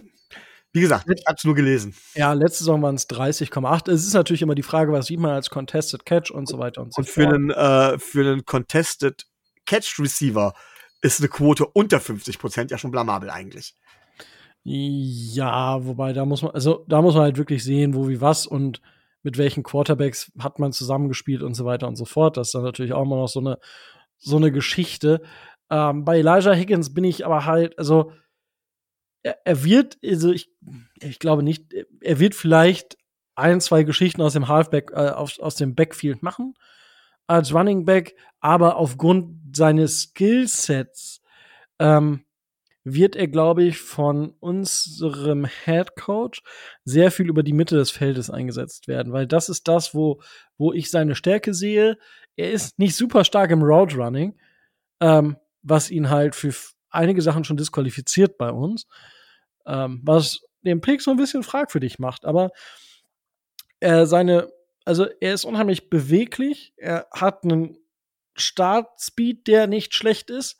Long Term ist der Speed nicht so gut, aber ähm, insgesamt ähm, kann er aber halt auch dadurch, dass er halt ähm, sehr gut Separation kreieren kann, ähm, ist er halt auch ein Spieler, der, ähm, der ähm, für die Yards auf der Catch zuständig sein kann. Und das ist halt das, wo, wo ich ihn bei uns auch sehen würde. Gerade jemand, der dann, ich sag mal, diese, diese Plays über fünf Yards über die Mitte, wo das Field gestretched wurde von uns und wo er dann noch Yards auf der Catch machen kann. Ich glaube, das könnte wirklich was sein, wo wir ihn einsetzen sollten und wo wir ihn vermutlich auch einsetzen werden. Weil da sehe ich aktuell, ja, wir haben Konzepte, wo Jalen Waddle und, ähm, und äh, Terry Kill das machen, aber wir, die beide sind halt 1,50. So, jetzt ganz böse gesagt, ich weiß gar nicht, wie groß sind die 1,80? Ähm, aber halt auf jeden Fall noch mal deutlich kleiner als äh, Elijah Higgins. Und dementsprechend, ähm, ja, darf man gespannt sein. Das Thema ist halt, warum nicht als Tight End? Vielleicht dazu kurz. Er hat, wenn ich das richtig sehe, ähm, und jetzt verzeiht es mir, dass ich nicht so viel Stanford-Tape gesehen habe oder mir jetzt auch nicht mal alle Snaps von, von Stanford reingezogen habe. Ähm, Aber der gute Mann hat nie einen Pass-Blocking-Snap gespielt. Nicht einen in seiner ganzen Karriere. So, und das ist ein Riesenproblem. Das, dann kannst du nicht Tight End spielen. Der ist ein passabler Run-Blocker. Ja, das macht er auf einem, hat er auf einem Average-Niveau gemacht. Und äh, dementsprechend, äh, ja, äh, ist das für mich ein Thema, was eigentlich, man sagt so, das Kind ist in den Brunnen gefallen. Und äh, also ich sehe da keinen kein Tight End. Ich sehe da einen Big Slot Receiver, der auch mal, der auch mal im, im Run-Blocking mal zeigt, was er kann.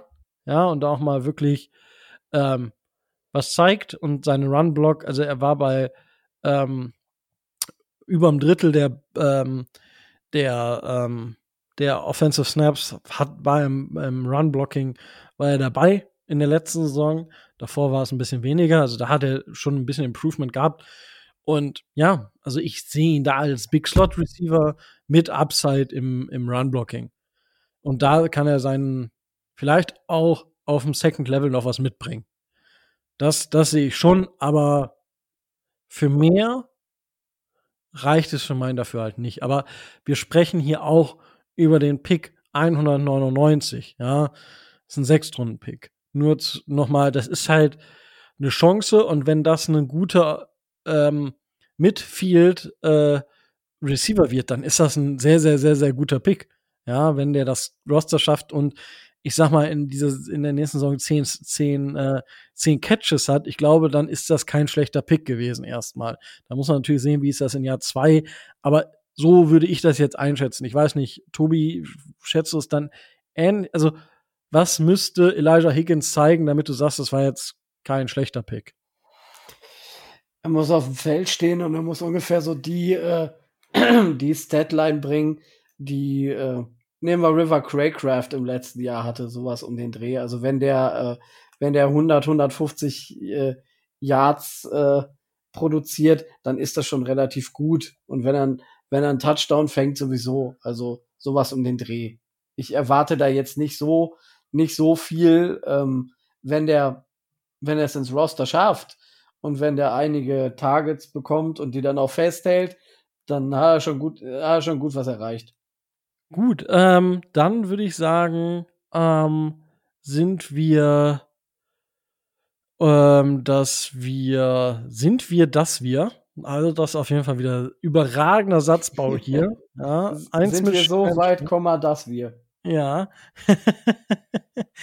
ähm, Genau, da haben wir den, den zweiten Pick von hinten von den Dolphins. Also die Hälfte haben wir schon hinter uns sozusagen. Ähm, Tobi, dann haben die Dolphins einen Running Back gepickt. Ja. Ähm, und dieser Running Back, da hat, das, das muss ich, das muss ich jetzt vorwegnehmen. Ich fand es so witzig. Ich glaube, es war Pick 80 und Micho, ach, Micho sage ich schon. Äh, Adrian Franke schreibt auf Twitter, wenn von, ähm, weißt du genau, wie er ausgesprochen wird? Du von Archain. Du von Archain. Ähm, wenn der noch auf dem Board ist, können die Dolphins widerstehen, ihn zu picken. Sie konnten nicht. Offensichtlich. Ähm, und dementsprechend haben sie an 84 den Running Back von Texas AM gedraftet und Tobi, du darfst gerne einsteigen. Ähm, ja, wie du schon sagst, also es hat ein paar Gerüchte gegeben, dass man ihn relativ äh, hoch hatte bei den Dolphins. Es hat diese, diese Running Back äh, Rumors äh, um Delvin Cook, dann um ähm, DeAndre Swift oder wen auch immer da ja immer schon gegeben, dass man davon fast schon davon ausgehen konnte, dass die Dolphins überlegen, ähm, einen Running Back zu nehmen. Und äh, was, was Mr. Archain auf jeden Fall mitbringt, weswegen er ganz gut bei uns reinpasst, ist äh, in erster Linie Speed. Also der läuft die, äh, der läuft die 40 Yards in, glaube ich, knapp 4,3 und äh, das ist schon, äh, das ist schon ein Wort. Also ähm, der hat auf jeden Fall ähm, der hat auf jeden Fall einen absoluten äh, Speed-Vorteil. Und äh, er kann, man kann ihn sehr gut ähm, als Inside Runner benutzen, obwohl er, da muss ich jetzt gerade mal das Draft-Profil aufrufen, äh, mit 5 Fuß 8, also da sind wir dann bei 1,75 oder sowas um den Dreh, halt relativ klein ist, was das angeht. Aber so kleine, flinke äh, Running Backs mit einem äh, niedrigen Körperschwerpunkt äh, hat es ja in der, NF in der NFL immer mal gegeben und äh, ist jetzt nicht das Schlechteste. Unser, ähm, unser Running Back Room ist schon äh, gut aufgefüllt. Er muss jetzt nicht äh, Starter werden, aber ähm, er hat auf jeden Fall das Talent und ich sehe in ihm die Möglichkeit, dass er da über kurz oder lang eine wichtige Rolle in unserem äh, in unserem Running Back Room übernehmen kann, weil ähm, weil er da dieses äh, schon dieses Potenzial hat und auch an, am College bei äh, Texas A&M äh, gezeigt hat, dass er äh, zu Big Plays in der Lage ist, ähm, dass er ähm, dass er völlig äh, völlig äh, angstlos sich in jede Lücke reinhaut und äh, ihm, da, ihm da auch die, äh, die Kollisionen relativ äh, scheißegal sind. Er ist relativ agil. Natürlich für seine Größe fällt es ihm dann natürlich auch leichter, ein bisschen äh, agiler auf den, äh, auf den Füßen zu sein. Er hat, äh, er hat äh, eben den Speed als Riesenvorteil und ähm, naja, wenn er lernt, noch Bälle vernünftig und gut zu fangen, dann äh, kann aus ihm ein richtig guter Running Back werden, weil das ist, glaube ich, so ein bisschen, was ich gesehen und gelesen habe, so ein bisschen äh, sein Problem, dass er nicht die nicht die besten Hände hat, aber es ist äh, es ist okay und wenn du da, wie gesagt, wenn du die wenn du die Größe als nicht so entscheidend ansiehst, dann ist es ein richtig guter Pick. Micho, warst du zufrieden mit dem Pick? Also das ist der Pick, den ich am ehesten noch kritisiere. Ähm, warum? Also der Spieler hat Speed, der Spieler passt in unsere Offense, das ist überhaupt nicht die Frage. Ich glaube aber, dass wir Running Backs haben, die dort auch reinpassen. Und zwar zu Genüge. Und dass uns äh, Archain nicht wirklich einen absoluten Mehrwert bringt. Vielleicht langfristig, aber uns geht es ja im Moment auch nicht um langfristig, sondern in meinen Augen zumindest um die nächsten beiden Jahre. So. Und dann denke ich mir von wegen, okay, das hätte nicht unbedingt sein müssen. Auf der anderen Seite, wenn ich jetzt mal in die dritte Runde gucke, was noch danach kommt, war nicht so viel auf dem Board, wo ich wirklich äh, auch zugeschlagen hätte. Ich bin ganz froh, dass wir nicht Daniel Washington genommen haben, weil ich glaube, der braucht viel zu lange, um für uns ein Value zu sein, bis er, bis, bis er dementsprechend spielen kann. Das wäre also auch ein verschenkter Pick gewesen. Ricky Stromberg als Center wäre in meinen Augen eine Alternative gewesen. Und dann ist es auch schon am Tag zwei war es das dann auch schon. Dann gehen wir dann später in die späteren Runden. Da können wir über Luke Weibler oder sowas reden, den ich auch gern gesehen hätte. Ähm, da müsste ich jetzt gucken, welcher Spieler mir noch ins Auge springt. Aber das ist tatsächlich der Pick, wo ich sage, der war nicht nötig. Nochmal, er passt gut bei uns rein. Ich glaube noch nicht mal, dass er eine wirklich tragende Rolle spielen wird bei uns. Das glaube ich tatsächlich nicht. Ähm, zumindest nicht in dieser Saison. Und deswegen finde ich den Pick ein kleines bisschen verschenkt. Okay, ähm, huh, ja, sehe ich ein bisschen anders, aber ja, ihr habt schon viel, viel vorweggenommen. Ähm, also er ist Elite Speed, also das kann man sagen. Er war beim Combine mit äh, 4,32 der drittschnellste von allen Spielern, die beim Combine waren. Und das ist mal eine Hausnummer. Ähm, er war letztes Jahr Starter bei Texas A&M, hat sich 2021 mit einem gewissen Isaiah Spiller ähm, die Snaps geteilt war letztes Jahr First Team All äh, SEC, also in der Auswahlmannschaft sozusagen. Also ähm, First Team, das ist wie First Team AP Press NFL. Ähm, nur halt jetzt für die SEC. Das nicht nur als Running Back, sondern auch als Returner. Hatte letztes Jahr und das Jahr davor jeweils einen 95 bzw. 96 Yard Kick Return Touchdown. Also er ist auch unglaublich krasser ähm, Special Teamer, was zusätzlich natürlich dazu kommt. Und er hat halt diesen Home Run Speed. ich denke schon, dass er bei uns ähm, gebraucht wird und dass wir ihn auch einsetzen werden. Ähm, ich denke, die Offense, die wir fahren, hat jetzt nicht diesen einen Running Back. Ich meine, klar, wenn, du jetzt, wenn wir jetzt einen Christian McCaffrey hätten, dann sähe die Geschichte komplett anders aus.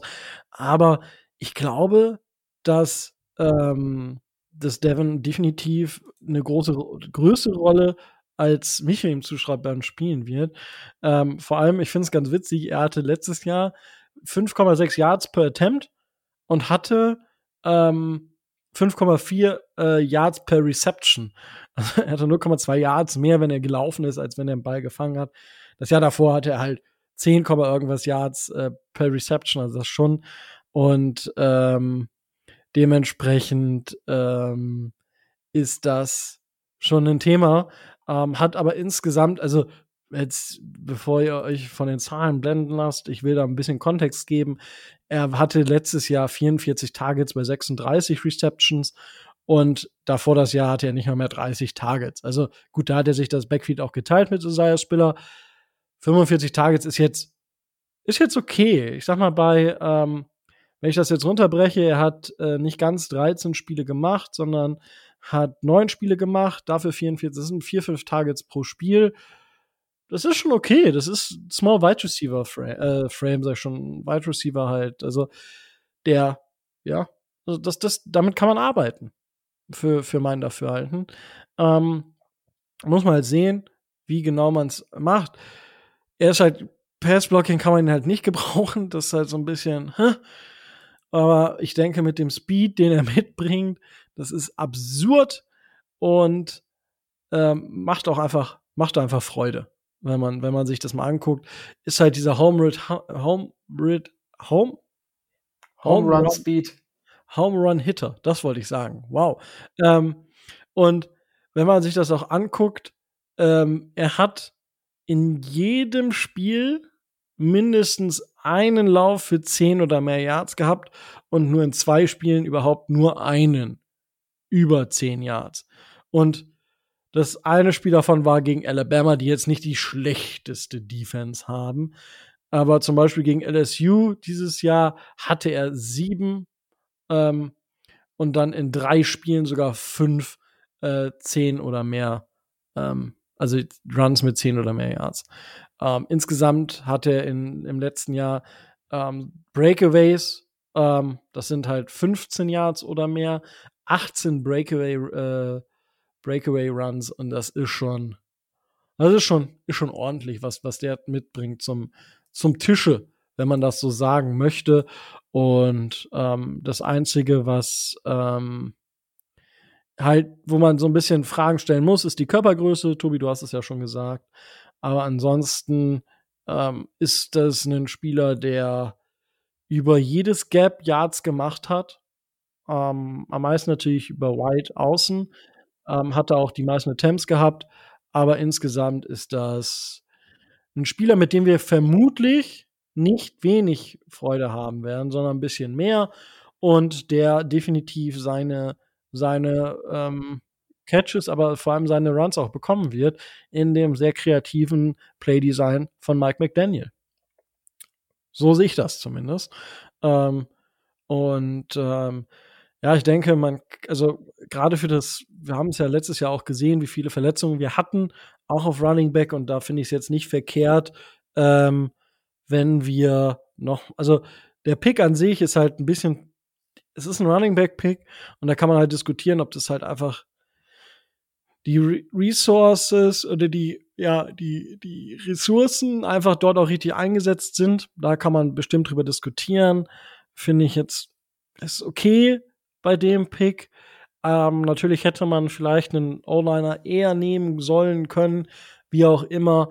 Aber ja, ich meine, wenn man da keinen auf dem Board hat, der einem passt oder wo man nicht von überzeugt ist, dann bringt einem das auch nichts.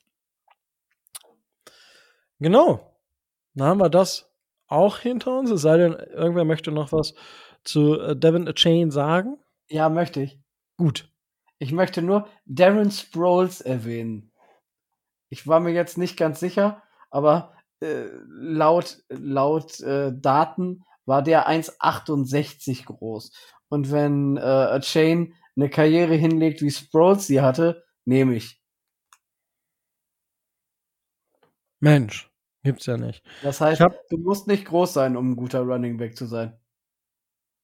Ähm, ich habe hier gerade eine Breaking News reinkommen von den Dolphins.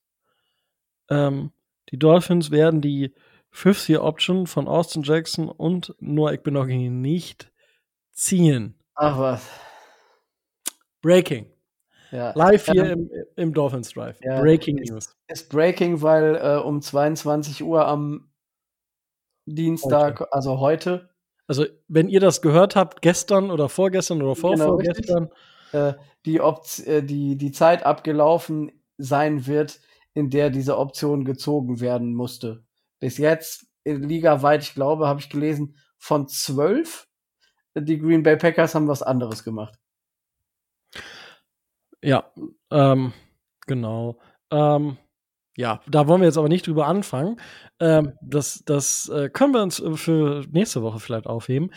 Ah, oder übernächste Woche, je nachdem, wie es nächste Woche ist. Ähm, aber dann bleiben wir mit unserem Top-Pick und zwar in 51 haben die Miami Dolphins, ich habe schon gesagt, Cam Smith, Cornerback von South Carolina, gedraftet. Tobi, warst du genauso überrascht? Oder nee, wir fangen jetzt mit Micho an. Micho, warst, warst du genauso überrascht wie viele andere offensichtlich? Im ersten Moment ja. Aber als ich mir den Pick genauer angeguckt habe, macht es ja Sinn. Äh, Cam Smith hatte zwischenzeitlich sogar mal einen Erstrunden-Hype. Ähm, das heißt, von wegen Talent ist in jedem Falle da. Und wenn man sich ihn anguckt, klassischer Slot-Cornerback, eine Menge Upside, ein guter Cornerback, kein Reach, also auch das Consensus Board sieht ihn da. Und dann fragt man sich jetzt, warum Cornerback? Wir haben doch Jalen Ramsey und Xavier Howard. Ja, richtig. Bei Xavier Howard weiß niemand, wie er, wie er da rauskommt. Äh, wir wissen nicht, wie Nick Needham wie äh, zurückkommt. Wir, wissen nicht, wie äh, Brandon Jones zurückkommt. Also da gibt's eine ganze Menge Fragezeichen und ein Cornerback, ein guter Cornerback, und das ist Cam Smith, mit einer Menge Upside, macht an der Stelle, glaube ich, absolut Sinn und könnte tatsächlich nach unserem, äh, nach unserem Playoff-Runs, die ich in den nächsten beiden Jahren erwarte, einer der Cornerstones sein, um ein neues Team auf, aufzubauen. Ähm, deswegen muss ich im Nachhinein sagen, im ersten Moment war ich geschockt. Ich habe gedacht so von wegen, warum denn Cornerback? Bis ich mir den Spieler genau angeguckt habe und sage, der Pick macht absolut Sinn. Und auch hier wieder, naja, man hätte vielleicht vier, fünf andere Spieler äh, drumherum irgendwo picken können, vielleicht mit einem kleinen Uptrade oder sonst irgendwas. Aber viel besser als Cam Smith wären die bei uns auch nicht gewesen. Und von daher kann ich diesen Pick nicht kritisieren. Im Gegenteil, ich finde ihn sogar richtig gut. So, Tobi, jetzt darfst du ich hatte mich schon auf äh, bei 51, ich hatte mich schon, nachdem das Board so viel, ich hatte mich schon tatsächlich gefreut und habe mir gedacht, oh, schön, äh, jetzt äh, ist alles vorbereitet für, für das, wie ich die O-Line umbauen möchte. Aber leider hat man sich ja nicht, äh, sieht man ja das, das Need offensichtlich nicht, so dass äh, John Michael Schmitz, da hätten wir uns zumindest äh, mit der Aussprache keine Probleme gehabt, leider nicht bei den Dolphins äh, gelandet ist. Ähm, es ist so, wie, äh, wie Micho das super, super erklärt hat. Auf den ersten Blick ähm, war es vielleicht nicht kein direktes Need, aber auf den zweiten Blick, ich meine, äh, Xavier Howard wird nicht, wird nicht jünger, Jalen Ramsey ist auch nicht mehr der Jüngste, die verschiedenen Verletzungen, keiner weiß, wie jetzt äh, unbedingt dann auch Vic Fanjo sein mit den Defensive Backs spielen will, finde ich, ist das ein unterschätzter Pick von vielen, aber ein Pick, der im Nachhinein gesehen, wenn man mal drüber nachdenkt, wirklich viel Sinn ergibt und äh, auch gut werden kann. Und äh, auch das hat Micho schon gesagt, der Spieler ist vom, vom Talent her und das, was er bei den Gamecocks äh, so gezeigt hat, äh, auch super, super einsortiert und er kann über kurz oder lang ähm, in eine Rolle rutschen, die uns wirklich äh, deutlich weiterhelfen kann. Ja, da kann ich euch äh, eigentlich nur äh, recht geben. Was man, was ihr jetzt noch nicht gesagt habt, es ist auch ein absoluter Ballhawk. Also er hat 2020 die, äh, das Team in Deceptions angeführt. Ähm, und da hat er genauso viele wie JC Horn, der einem, der Mann und anderen vielleicht jetzt was sagen wird, der damals auch in der ersten Runde gedraftet wird, der Con wurde der Cornerback, ähm, hatte dann 2021 die meisten ähm, Pass Deflections und ja, also er ist insgesamt jemand, der sehr, sehr, der oft auch für den Ball geht. Und er hat, was auch positiv ist, Inside und Outside gespielt. Also er gibt unserem neuen Defensive Coordinator in seinem Scheme auch einfach unheimlich viel Flexibilität.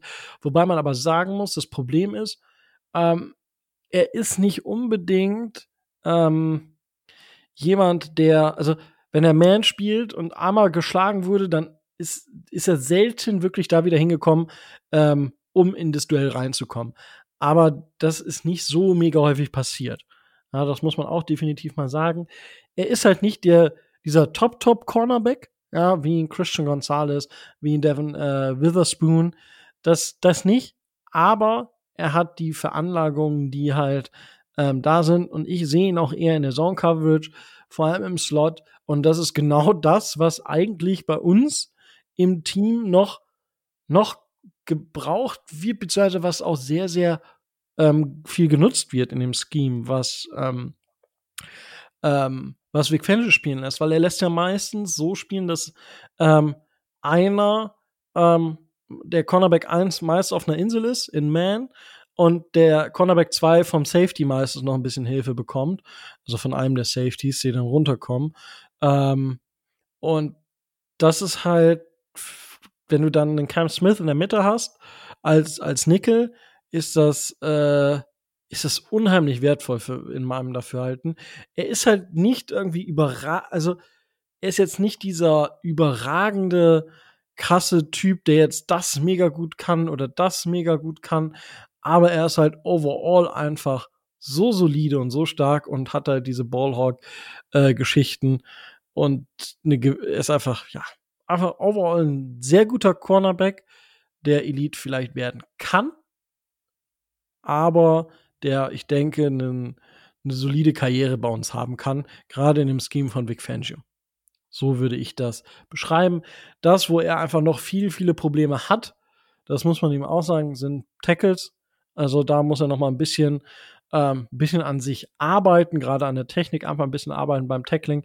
Und ansonsten ähm, ist es einfach, ja, ähm, sehr, sehr gut. Und ähm, ich habe vorhin gesagt, äh, wenn er einmal geschlagen ist, ja, aber ich, wie gesagt, das passiert halt relativ selten, weil er eben diesen, diese Geschwindigkeit mitbringt und dadurch, dass er auch recht spielintelligent ist, ja, ich glaube, war es PFF, die beschrieben haben, ähm, äh, plays the game like a coach, ja, also schon stark, ähm, gerade auch was, was das Spiellesen angeht. Deswegen sind dieses, diese Snaps und die Raps, die er dort gehabt hat, wo er geschlagen wurde und dann nicht mehr zurückkam, auch relativ gering. Ja. Sie sind da, weswegen man dann sagen muss, dass er nicht ganz diese Erwartung, die er vielleicht auch oder die man an ihn hatte, ähm, aber insgesamt ist das, ist das schon sehr, sehr stark. Und ähm, ja, insgesamt in den letzten drei Jahren sechs Interceptions, 24 Pass Deflections. Das spricht, ich sag mal, eine, eine eindeutige Sprache. Genau. Ähm, äh, insgesamt bin ich auch mit dem Pick sehr zufrieden.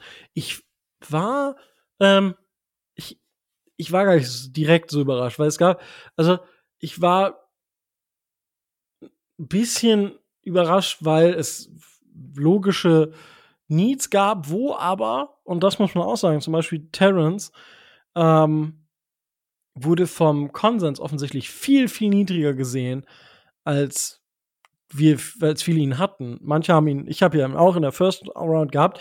Er ist ja, glaube ich, Ende Runde 2 gegangen oder so.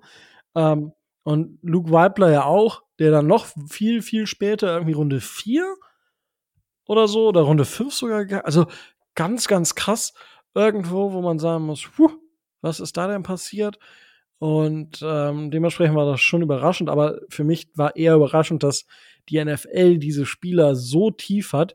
Und bei Daniel Washington ist es ja so, dass ähm, einmal das Knie und noch eine andere Verletzung dafür gesorgt haben, dass er bis wieder zu den Steelers gefallen ist. Ähm, ja, aber insgesamt auch ein für mich sehr solider Pick und ähm, insgesamt ähm, finde ich den Draft der Dolphins gut. Also ich, ich mag immer diese Draft Grades nicht, weil das ist immer so, oh, wenn ich mir die Draft, der Durchschnitt der Draft Grades ist auch irgendwo bei, bei 2,1 oder so gefühlt immer. Ähm, aber ja, Tobi. Äh, zu Daniel Washington noch, da habe ich äh, während des Drafts äh, auch gelesen, ähm, ist keiner zu seiner Geburtstagsfeier gekommen. Übertrieben gesagt. Das ist so, der hat die Bo Callahan-Krankheit. Also ah, charakterliche Concerns, die zu, zu den, äh, zu den Injury Concerns noch dazukommen. Okay. Also scheint nicht ganz so einfacher Charakter zu sein. Oh, interessant. Ja, ich meine, gut, das war aber. Da, hat mir dann Louis auch ein bisschen leid, als diese Jokes natürlich, sie kamen natürlich, ja, diese Jokes, ähm, aber ja, aber äh, ja, muss man, das sind halt so diese Einsichten, Medical und Personal, die wir hier oder der, der Konsens nicht hat, zum Großteil. Dementsprechend, wenn es da keine Insider-Infos gibt, können wir damit natürlich nichts anfangen. Ähm, beziehungsweise können wir die nicht mit einfließen lassen oder was den Teams wie wichtig ist. Mm, ja, dann, ähm, genau, ich hatte gesagt, ich, der, der, der Draft insgesamt fand ich von, ihn, von uns gut. Ähm, ich tue mich immer schwer mit Draft Grades, weil die werden meistens eh viel zu positiv gesehen und weil man sich so viel vorstellen kann. Ich meine, wir haben jetzt auch hier Szenarien abgebildet, was Ryan Hayes oder Elijah Higgins, wo die hinkommen können und so weiter und so fort. Ja, wenn sie denn spielen, dann ist das schon mal ein Erfolg und wenn sie gut spielen, das ist ein sehr großer Erfolg. Ähm, aber da muss man, das muss man mit Vorsicht genießen, diese Draft Grades. Für meinen Dafürhalten. Genau. Ähm, das wäre meine äh, Bewertung. Ähm, Micho, wie siehst du die Draftklasse der Dolphins? Ah, du magst Draftklasse nicht so gern. Ich sag, es ist okay gewesen. Ähm, was auch dadurch bedingt ist, dass wir halt, wie gesagt, dass dadurch, dass die Draftklasse auch nicht so gut ist. In dem Zusammenhang würde ich tatsächlich irgendwo ein B vergeben. Ähm, was ich aber interessant fand, und das möchte ich noch sagen, bevor ich mich verabschiede, ähm, ist nämlich tatsächlich, ähm, ich habe ein interessantes Bild gesehen. Und zwar, wenn man den Draft sich mal ganz genau anguckt, dann haben wir gedraftet in Runde 1 Bradley Chubb, in Runde 2 Cam Smith, in Runde 3 Devon Chain und Jane Ramsey und dann halt eben Higgins und Haynes. Ne? Ähm, ich weiß, dass man das so nicht machen kann, aufgrund, weil da der Cap und so weiter auch noch vernachlässigt wird. Aber wer sich da schönreden will, kann es an der Stelle gerne tun. Ich bin nicht unzufrieden ich glaube, viel mehr war nicht drin. Jetzt muss halt die Draftklasse einsteigen. Du hast es so schön vorhin mit dem Process erklärt. Ähm, ich finde, von wegen, den erkennt man. Der ist okay, da kann man an manchen Stellen, wie zum Beispiel bei Chain, zu stehen, wie man will. Aber ich glaube, dass es tatsächlich sichtbar und auch sinnvoll gedraftet gewesen ist. So, und äh, ihr beiden Kollegen habt es die ganze Zeit schon mitbekommen. Deswegen verabschiede ich mich jetzt schon und wünsche euch noch einen schönen Abend. Wunderbar, dann äh, Micho war schön mit dir und äh, damit ist Micho aus dieser Aufnahme entschwunden, ja, wie mir fällt jetzt kein gutes Wortspiel ein, aber ich weiß es nicht, wie irgendwer aus der NFL verschwunden ist. Ich weiß es doch auch nicht. Mist. Tobi, was sagst du? Wie unser, wie unser First Round Draft Pick weil das hat Micho nämlich in seiner großartigen Bewertung des Drafts äh, des Drafts äh, vergessen. Wenn wir denn schon alles bewerten, dann müssen wir natürlich auch das großartige Meet and Greet äh, auf äh, Stephen Ross Yacht mit dazu nehmen. Muss ja, das ist natürlich auch wertvoll einfach. Das muss so wertvoll gewesen sein, es muss so toll gewesen sein. Also, äh, dass das natürlich in dieser Bewertung der, der Draft Class eine erhebliche Rolle spielen muss. Ähm, generell gesehen muss man sagen, ähm, wir haben einen Plan, wir haben offensichtlich einen Plan B. Oder wir haben offensichtlich einen anderen Plan.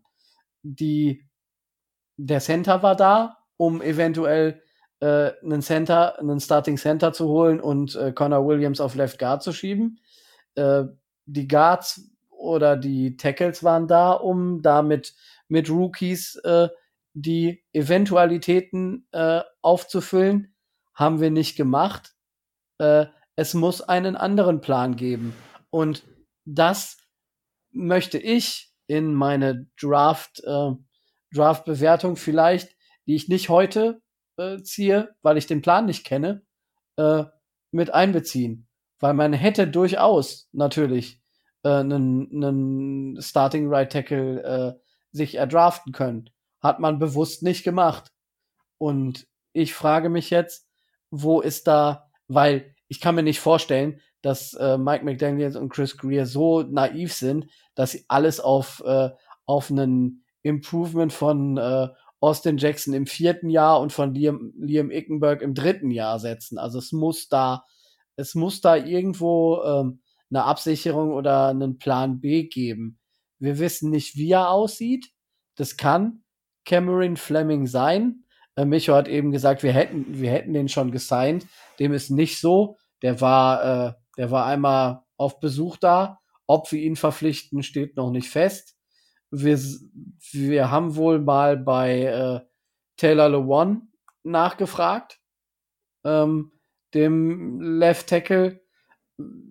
Und es gibt so ein paar Szenarien, die man noch äh, sich überlegen kann, ähm, was man, was man machen kann. Man wird einfach abwarten müssen, was jetzt so in den nächsten Tagen und Wochen nach dem Draft passiert und wie wirklich unser Plan mit der O-Line aussieht. Weil, wenn wir die O-Line nicht adressieren, jetzt, war auch der Draft nicht gut. Das muss man äh, aus meiner Sicht so sehen, weil das ist das Need oder das ist das einzige klare Need, was, was wir haben. Ähm, die Verpflichtungen im Draft von äh, Cam Smith und Duvin Chain sind äh, vernünftig, sind gut und sind auch auf dem, sind auch an dem Platz gut. Aber ähm, wenn unsere O-Line nicht funktioniert, hat auch der Draft aus meiner Sicht nicht funktioniert und das musst du dann auch so deutlich ansprechen. Naja, gut, wenn du nach, aber wenn du nach Draft, äh, nach Need draftest, dann bist du halt verloren. Also ehrlich, also ähm, das ist ja das, das Problem, weshalb das, was ich schon mehr oder weniger damit angesprochen habe. Torrance, wie gesagt, ich wäre für Torrance sogar hochgegangen. Offensichtlich war, war es das Thema in der NFL. Luke Weibler genauso. Den hätten wir alle mit Handkuss eigentlich in Runde 2 genommen. Und der ist bis in Runde, weiß ich nicht, gefallen. Ja, also das ist halt, man, das sagt sich, sagt sich immer so einfach, aber. Naja, aber zum Beispiel ähm, der, der John Michael Schmitz zum Beispiel, der war ja da und der ist ja auch äh, da so um den Range, ich glaube, er ist dann hinter an 57 oder 58 oder sowas dann, dann gegangen. Wenn der Plan wäre von den Dolphins, das so zu tun, dann hätte man das ja, äh, dann hätte man das in die Tat umsetzen können. Und ähm, anscheinend gibt es einen anderen Plan. Und wenn der Plan dann scheiße ist, dann äh, hätte man das natürlich durch den Draft anders erledigen können. So wollte ich das sagen. Er ist übrigens gegangen an, wo haben wir an 57 zu den Giants. Ja, aber, aber auch, auch da, Tobi, ähm, wir haben einen Center.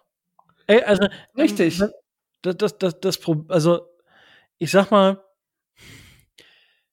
wie, das Problem ist, wir sagen, ähm, Connor Williams sollte auf Left Guard gehen, weil er da vermutlich besser ist und wir hätten einen Center draften sollen. So, das ist un das, ich finde, das ist eine valide Aussage. So, eine sollen, valide sollen Aussage. nicht, sollen ist falsch. Können. Wir hätten das tun ja. können. Aber ich meine, das ist ja das, was du mit deiner Argumentation gerade sagst, also oder forcierst, wenn wir es mal so sagen.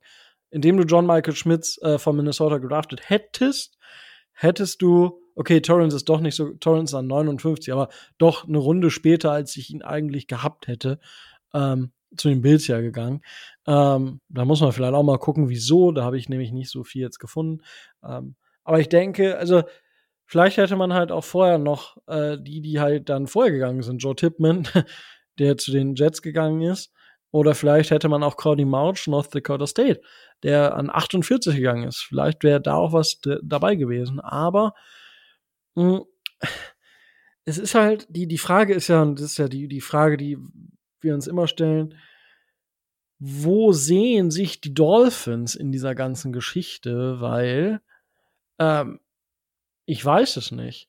Weil wir sagen, also die Aussage ist ja, dass es einen Plan gibt. Ich bin gespannt, ob es diesen Execution-Plan jetzt gibt, weil jetzt kann man Spieler äh, unter Vertrag nehmen. Das gilt nicht mehr gegen die, äh, gegen die ähm, Compensatory Pick-Regel, wobei das für uns auch egal ist. Wir werden im nächsten Jahr keinen Compensatory Pick haben. Fakt. Ähm, und dementsprechend, ja, bin ich gespannt, ob es jetzt in den nächsten zwei, drei Wochen dort Bewegung gibt, weil es muss Bewegung geben, weil, also, ich, ich, ich, ich war letztes Jahr ja schon so, dass ich gesagt habe, boah, ja, jetzt aber wirklich. Und dann hatte Austin Jackson diese geile erste Halbzeit und hat sich dann verletzt und das nach das Spiel war einfach schlecht und dann ist er auf IR geblieben.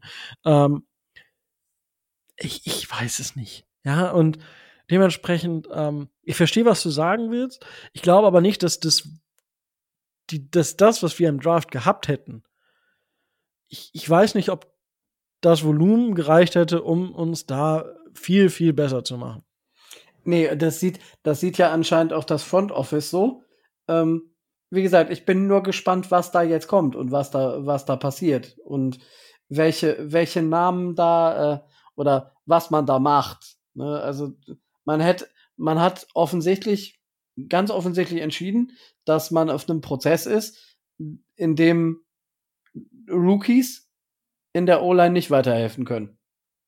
Das hat man ganz offensichtlich entschieden, weil die Möglichkeiten waren ja da. Man hat sich bewusst dagegen entschieden.